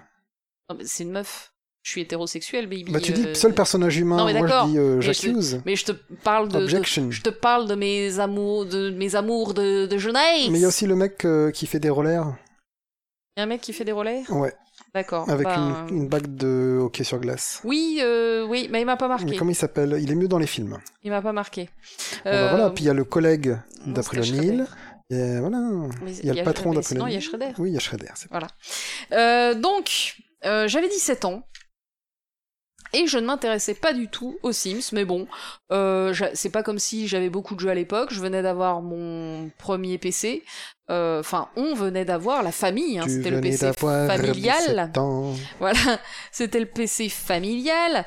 Euh, Eh oui. On avait un PC, qui était dans une salle au PC, qui était une espèce de chambre d'amis dégueulasse avec un PC, euh, qu'on se, on se battait toute la journée Bien sûr. pour être sur le PC. À l'époque, on avait un modem 56K qui faisait des creux-creux et des iu, iu, iu. Bien sûr. Et, Et, vous étiez euh, et abonné on- à Gen 4 Et, et on était évidemment abonné à Gen 4. Et c'était la belle vie. Et donc, euh, bah, Eh ouais. je pouvais pas faire la fine bouche. Donc j'ai Oh, pris le jeu, je l'ai installé. Et puis, euh, et puis en fait, mais en fait, c'était de la drogue cette merde. Oui. Parce que t'as cette alternance jour-nuit. Et ça, faut vraiment qu'on en reparle. L'alternance Mmh. jour-nuit, c'est vraiment quelque chose qui rend fou. Euh, alors, pas dans tous les jeux, hein. Ça rend fou que quand ça a de l'impact. Euh, Ouais, parce que. ça si- chronomètre ce que tu fais. Voilà, si ça a pas d'impact, c'est-à-dire si ton perso il peut vivre autant le jour et la nuit, il a jamais besoin de dormir, il a, oui. il a jamais, genre dans un TES, tu vois, euh, bah en fait ça n'a zéro impact c'est juste que oh là il fait jour oh là il fait nuit mais euh, voilà c'est c'est tout alors que dans un jeu où il y a une vraie alternance jour-nuit qui t'oblige à dormir à euh, faire des trucs donc je pense à Shenmue dont j'ai beaucoup parlé mais Oui, aussi oui, du coup aux Sims ben du coup ça tu deviens fou parce que en fait euh, en, fait chaque journée est une nouvelle instance au Oui. cours de laquelle tu vas devoir optimiser au maximum toutes tes actions et, euh, et là d'un seul coup ça devient euh, très très très addictif donc du ouais, coup ouais, tu, tu cours contre la montre en Voilà. permanence. Donc je lançais le jeu et puis euh, ben je me des heures et des heures et des heures plus tard je me disais ah merde je m'étais dit tout à l'heure que ce serait ma dernière euh, Voilà. tu sais que je sauvegarderais ce so- euh, en Encore allant me journée, coucher et en fait, j'avais fait une dizaine ou une vingtaine de journées supplémentaires à aller, à aller chier, à aller manger, à, À me faire- baigner dans la que- piscine, à Ouais, aller mais travailler. dans les Sims, t'as augmenté tes skills en peignant.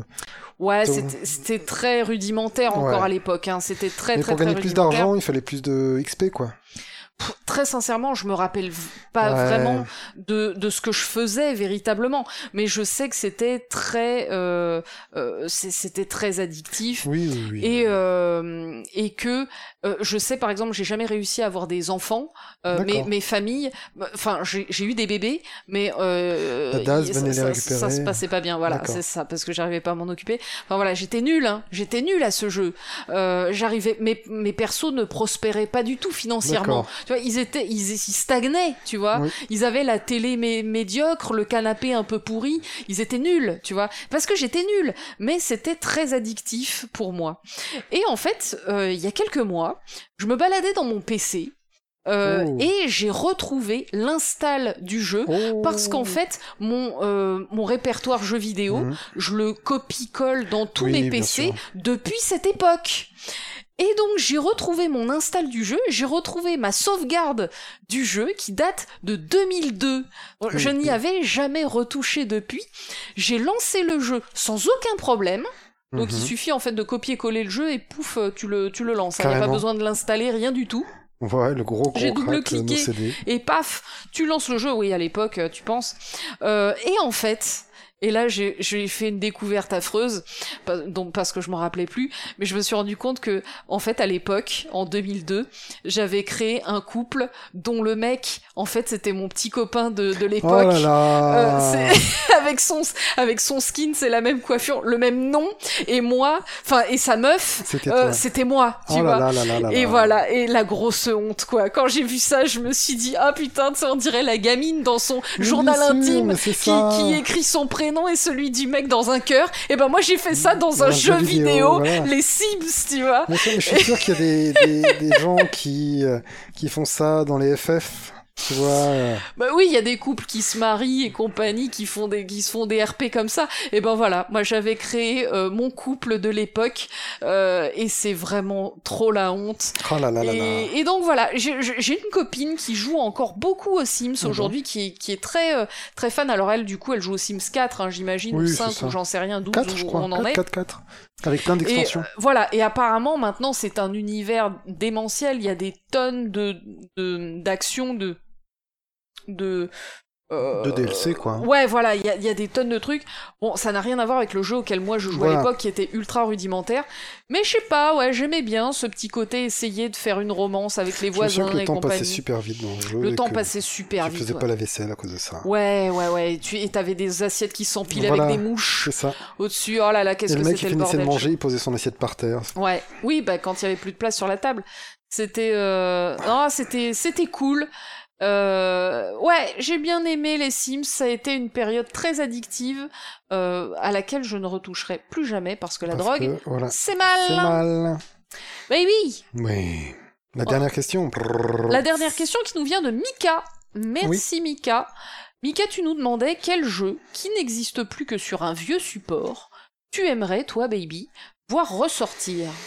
Ah, ces vieux supports qui ne tournent plus sur quoi que ce soit et quand Ouais. tu les mets, c'est en 320p ou 240p, c'est c'est sur ces télé HD aujourd'hui, donc euh, Voilà, c'est ce que Mika me racontait de sa propre expérience. Il a essayé de jouer à un vieux jeu, mais du coup, sur les télé HD, les pixels, ils font un centimètre Mhm. sur deux et c'est et il faut dégueulasse. des upscalers du style, euh, euh, je sais même plus comment il s'appelle, HD Meister ou je sais plus comment il s'appelle ce truc, enfin des upscalers quoi, où tu mets ta Péritel dans une boîte, Oui, il traite la vidéo et te la remet en HDMI quoi. Mais bon, Pff, voilà, bref. Autant, euh, autant passer par euh, Dolphin dans son cas d'ailleurs. Et vu que c'est un jeu GameCube dont il te parlait, je crois. Et dans mon cas, c'est un jeu euh, Saturn Oh qui est sorti en 1998. Nous revoilà en Oh, je pense que j'ai deviné. 1998. Qu'est-ce que tu as deviné? Vas-y. Panzer Dragoon Saga. Mais bien sûr, je suis un homme simple. Et je dirais que c'est juste Panzer Dragoon Saga qui est sorti sur Saturn à cette époque-là, qui n'est pas ressorti. Il y a des jeux Saturn qui sont ressortis, évidemment. Nights into Dreams, c'est un jeu Ouais. Saturn, exclusif Saturn qui est ressorti. Mais Panzer Dragoon Saga, non. Il y a le Panzer Dragoon 1 qui est ressorti. Il faut regarder notre let's play Entier. intégral Voilà, sur la chaîne de John Beaver. On s'est pas mal démerdé en plus. Euh, T'as géré comme un petit fou. Ouais, bah c'est cool. Et mais Panzer Dragoon Saga, qui est le troisième épisode, qui est un RPG cette fois-ci. Donc les deux premiers Panzer Dragoon, donc Panzer Dragoon le 1, Panzer Dragoon 2, qui est le 2. En allemand, c'est Zwei. Donc ils ont fait genre euh, Panzer, donc euh, Zwei, tu vois. c'est Panzer, c'est allemand, donc ils ont mis le, le chiffre en allemand. Et le Saga, qui est euh, le RPG de cette dans cet univers-là. Voilà. Où tu incarnes. euh, Univers qui est génial, hein. enfin Ouais. franchement, euh, de ce que ouais. j'en ai vu dans et le t'imagines, 1, tu fais un euh, RPG là-dedans, quoi. Ouais. Tu fais un RPG dans l'univers du 1 avec des mecs euh, à qui tu parles, dans des villes, euh, ainsi de suite, quoi. Donc, euh, les donjons sont parfois un peu chiants, mais bof, ça va. Et c'est un peu, ouais, t'as vraiment des donjons, donjons, quoi. Et dans le sens euh, mur qui se répète, labyrinthe, même si t'as une carte, ça peut être chiant, enfin, tu Mhm. vois, quoi. Et hum, non, sinon il est vachement bien. Il a ses propres mécaniques, son système de combat, il est très très cool. Tu tournes autour des ennemis, euh, t'as un cadran en fait, euh, et les ennemis peuvent être autour de toi ou toi tu peux être autour d'eux. Tu vois, tu tournes autour d'eux en fait. Et si tu arrives à les avoir par derrière, souvent ça va être leur point faible. Et, euh, et quand je parle de cadran, c'est que tu peux être à midi, à 3 heures, à 6 heures ou à 9 heures par rapport aux ennemis. Donc t'es sur euh, au bas gauche droite quoi par rapport à eux. Tu vois ce que je veux Mhm. dire? Et euh, et eux aussi peuvent se remettre, donc ils peuvent se déplacer pour éviter que tu tapes dans leur point faible justement. Voilà. Euh, et c'est du tour par tour avec cette cette composante en plus. Donc euh, tour par tour plus déplacement sur quatre axes. Voilà. C'est très clair en combat. euh, Peut-être que là après à la fin d'un podcast c'est dur à expliquer. Mais il y a ça, euh, il y a le dragon qui est très très cool, il y a l'aventure qui est très très cool. Euh, tu vas à la fois te déplacer à dos de dragon et à pied. Euh, les personnages sont trop bien. Le même même la le personnage principal féminin du jeu est très très très très bien. Classe. Euh, très original. C'est pas juste une demoiselle en détresse. C'est c'est c'est très très bien. Elle te pète la gueule, en gros, euh, pour résumer. Euh, non, vraiment, c'est. Puis elle a ses propres motivations. Tout le monde a ses propres motivations qui sont logiques dans ce monde-là. Les personnages sont très cool. Enfin, la musique est très cool. Les graphismes étaient bons à l'époque pour la Saturn. Voilà. C'est, faut ressortir Panzer Dragoon Saga. S'il vous plaît, arrêtez de le laisser dans les limbes d'une vieille 32 bits. C'est un jeu dont tu m'as énormément parlé, Ouais. que j'ai toujours eu euh, envie de découvrir tellement tu m'en as dit du bien. Aujourd'hui, Et le fait d'avoir découvert, d'avoir découvert, pardon, euh, Panzer Dragoon premier du nom avec toi euh, lors de, de ton let's play, ça a énormément renforcé chez moi cette envie de découvrir. Bah, voilà, Donc ouais. oui, je soutiens ce cri du cœur de John.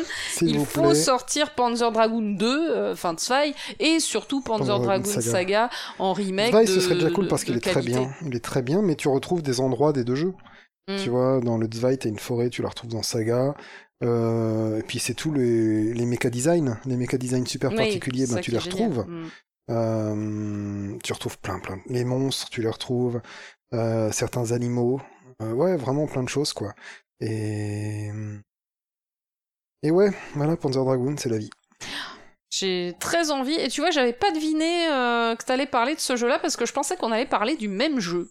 Ah Euh, Et ben, je- quel est-il pour je toi, ce jeu qui n'existe plus que sur Euh, les supports euh, ouais, je, me disais qu'on allait aborder le, le même jeu. Alors, évidemment, d'abord, je fais une parenthèse. Pour moi, le jeu in- indispensable et indisponible à ce jour, qui doit absolument ressortir, c'est le jeu dont me parlait Michael, en fait, quand il m'a posé cette question. Ah oui. C'est Baton Kaitos.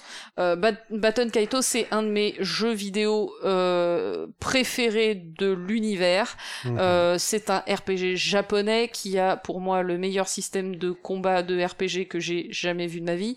Euh, mais en Oui. fait, euh, il va bientôt ressortir. Enfin, en À tout cas, il y, y a eu des annonces comme quoi Baton Kaitos, il allait se passer des choses dans cet annonces. Univers. Donc, je vais le, je vais le garder bien sûr comme étant ma première réponse, mais on va se dire que il- on va croiser les doigts très fort et qu'il va effectivement être remaké et ressortir et que c'est pas une suite dégueulasse ou un Mhm. pachinko à la con qui va, Aïe, aïe, qui va aïe. être créé, tu vois. Euh, donc du coup, j'ai pensé à mon deuxième jeu Ouais. qui, euh, à mon, à ma connaissance, n'est jamais ressorti euh, et c'est un scandale. C'est le jeu Lost Odyssey. Ouh. Lost Odyssey, c'est aussi un RPG japonais. Il est sorti en 2007 sur Xbox 360. Et c'est là que vous ouais. vous dites tout de suite, attends, il y a un problème dans ta phrase, c'est un RPG japonais et il est sorti que sur Xbox 360. Déjà, ouais. Et ben voilà, vous avez tout compris, euh, le problème de ce jeu. C'est un jeu qui est tombé dans l'oubli, euh, dans un oubli d'une injustice totale, euh, juste parce qu'il est sorti sur la mauvaise plateforme, parce Oui. que euh, le studio qui l'a fait avait fait un accord d'exclusivité avec Microsoft qui essayait de vendre sa console au Japon et qui s'est basé sur les trois grands noms qui ont fait ce jeu, qui sont Sakaguchi au scénario, donc Monsieur euh, Scénario Final Fantasy hein, au départ au scénario, ouais, c'est. Sakaguchi. Euh, Uematsu à la musique Mhm. et euh, Inoue donc qui est un mangaka euh, très connu pour Vagabond notamment au Kara Design. Ah oui, c'est vrai, c'est vrai que c'est le Design, ouais, c'est vrai. Merde. Voilà et Je viens de le faire rapprocher maintenant. et cet autre manga de sport dont là j'ai oublié le nom. C'est pas Slam Dunk? Je Je crois que c'est Slam Dunk qui nous je crois aussi. Oui, Slam Dunk, oui, oui. Donc, donc trois très très gros noms euh, qui ont fait un jeu qui est absolument magnifique. hein. Tu l'as fait aussi, euh, Lost Oui, oui. On l'a fait ensemble Euh, l'époque. Ouais, mais moi je l'avais déjà fait avant. Ouais, voilà. Je l'avais fait avec Yann, mon, mon ex. Euh, et donc voilà, c'est un, c'est un jeu qui est, euh, qui est très très très beau, qui dégage une vraie mélancolie, une, un vrai sentiment de, de, ouais, je sais pas, d'une mélancolie, tout simplement. Euh, il est très beau, il raconte une très belle histoire, très intelligente, très sensible, très émouvante, et euh, il a de très bons personnages aussi.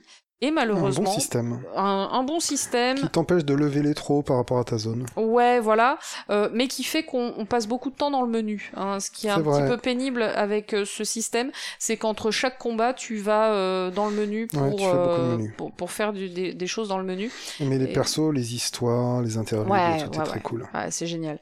Donc voilà, le, le jeu est sorti en, en 2007, donc il va bientôt avoir euh, 15 ans, hein, finalement. Ouais, mais ça commence à devenir dur de mettre ta main sur une 360. Ouais, doucement et c'est pas trop émulable encore donc t'es dans cette dans ces limbes Ouais. pour le retrouver tu vois ouais, ouais. ouais je vois bien ce que tu vois Et donc bien. voilà, moi je veux absolument que Lost Odyssey ressorte. Aujourd'hui, il y a des nouvelles Xbox. surtout voilà ça doit être sur un moteur super simple de l'époque Voilà, euh, il y a des PC, il y a tout ce qu'il faut. c'est Enfin, Miss merde. Walker les mecs? Euh, ouais, c'est ça, c'était Miss, Miss Walker, effectivement. Bien joué, euh, baby, yeah. pour ce petit travail de mémoire. Et donc, euh, Lost Odyssey est un jeu magnifique, euh, tout comme les d'ailleurs Baton Kaitos, euh, je l'ai pas dit, mais c'était un jeu GameCube. Euh, et donc, il faut que ces jeux ressortent, s'il vous plaît, s'il vous plaît, s'il vous plaît, s'il vous plaît. donc tu triches et t'en mets deux Non, parce que Baton Kaitos, il va ressortir. Je pense. en J'espère. J'espère, s'il vous plaît. Pachinko. Baby ou sur mobile Ouais, putain, tais-toi, tais-toi ils vont faire un jeu de cartes nul sur mobile C'est et on ça. ça Battle Kaitos Alors que c'est le meilleur jeu de cartes ever, évidemment. Ouais, bien Battle sûr. Il y a des trucs tellement bien dans Battle Kaitos. Ah que oui. On en reparlera peut-être un jour. Ouais. J'aimerais en parler en détail de ce jeu, voire peut-être Mhm. même faire, euh, j'en sais rien, un jour une vidéo découverte pour faire Ouais, découvrir ouais, ce jeu Carrément. qui est trop génial. Il faut y Faire jouer. du contenu sur Battle Kaitos, c'est bonheur. Et euh, je me souviens que d'un truc, c'est un... tu peux enfermer des éléments dans des cartes et des objets dans des cartes pour les utiliser en combat, bien sûr. puisque tu, tu vas faire, euh, c'est comme un jeu de cartes les combats où tu, tu, tu peux faire des suites 1, 2, 3, 4 par exemple, ainsi de suite. Et je me souviens que quand tu enfermais un aliment, il pouvait pourrir. Ouais. Et la carte c'était euh, genre euh, riz euh, cuit, puis après ça devenait riz cuit pourri, et cette carte elle faisait du poison à la fin. Enfin tu vois, et ça c'était euh, ça c'était un super système. Bref. C'est un super système, mais auquel euh, les gens qui n'ont pas joué au jeu n'ont absolument rien, compris. dans ouais, tes bah, c'est c'est explications. qu'il est temps de finir alors. c'est qu'il est temps de finir, baby. Baby, ce petit podcast, écoute, j'étais posé. Ouais, Moi, je trouve qu'on était assez tranquille parce qu'on est un petit peu fatigué ce soir. Oui. Mais on n'est jamais assez fatigué pour euh, rater l'opportunité d'échanger tous les deux et d'échanger avec ce petit beau monde qui nous a envoyé des belles questions et merci on pour vous vos remercie. euh, à Mika, tous. merci. Euh, on n'a pas traité bien sûr toutes les questions qui nous ont été envoyées nous en parce que laisser. il y en a des fois qui nous inspirent pas hein, tout simplement ou qu'on a déjà traité dans des épisodes Voilà, précédents. euh, où on va nous dire un versus, et là c'était pas un soir de versus. Voilà, c'est ça. On n'a pas envie de se répéter, on essaie de parler quand même le plus souvent de jeux assez différents, même si on n'a pas fait tous les jeux de la Terre. En tout cas, moi, très clairement, j'ai une culture jeux vidéo ludique moins Jeux bien... vidéo. Bien- tout à fait. Bien sûr. bien, bien moins importante que celle de John, euh, mais euh, je prétends pas être une euh, encyclopédie. Par contre, euh, bah je prends beaucoup de plaisir toujours Mais à exactement. enregistrer ces petits podcasts avec toi, baby. Et je nous ai trouvés euh, fort, euh, fort originaux aujourd'hui. On a pas de plein de choses. On a évo- évoqué plein de souvenirs. On est parti dans toutes les directions. Il y a eu Yakuza évidemment. Il y a eu beaucoup d'excitation sexuelle. Évidemment, mais ça c'est Drink and Click. J'y peux rien. euh, C'est ma voix. Je peux pas changer ma voix, baby. tu sais. euh, voilà. Donc euh, j'ai plus qu'à vous dire merci. Et ma voix et mon rire euh, quand même de, de Ariane hein, du club Dorothée. Moi, Pourquoi je, pas Je pense que euh, non, Si so, je trouve pas que t'as le rire d'Ariane. ah ben tant, tant mieux. Euh, je, je sais pas, moi ton rire je le connais et c'est ton rire, tu vois. Je vais pas. Pff, Je m'arrête plus dessus quoi. Moi, je viens de m'entendre et de Ah. me dire merde. Mon rire, il ressemble à celui d'Ariane du club Dorothée. Et Eh ben écoute, on peut s'arrêter là-dessus, je pense. je pense qu'il faut que j'aille voir quelqu'un pour changer de rire. Oui, je pense qu'il y a des boutiques de rire. Ouais. Des. Ouais, comment on appelle ces boutiques? Bon, bref. Tu- je sens que tu avais une blague, mais qu'elle ne. ouais, mais en fait c'était farce et attrape et pas rire. Ah et du oui. coup, ça ne marchait pas, mais la fatigue est trop chez nous, baby. Là, il y a trop de. On est, on, On est, est au euh, bout. Ouais, on est au bout de ce soir. Et bien, baby, merci. Merci d'avoir écouté euh, ce podcast Drink and Click qui ne changera jamais de nom euh, jusqu'au bout. T'es sûr? Prenez soin de vous. Et puis à la prochaine. Salut Salut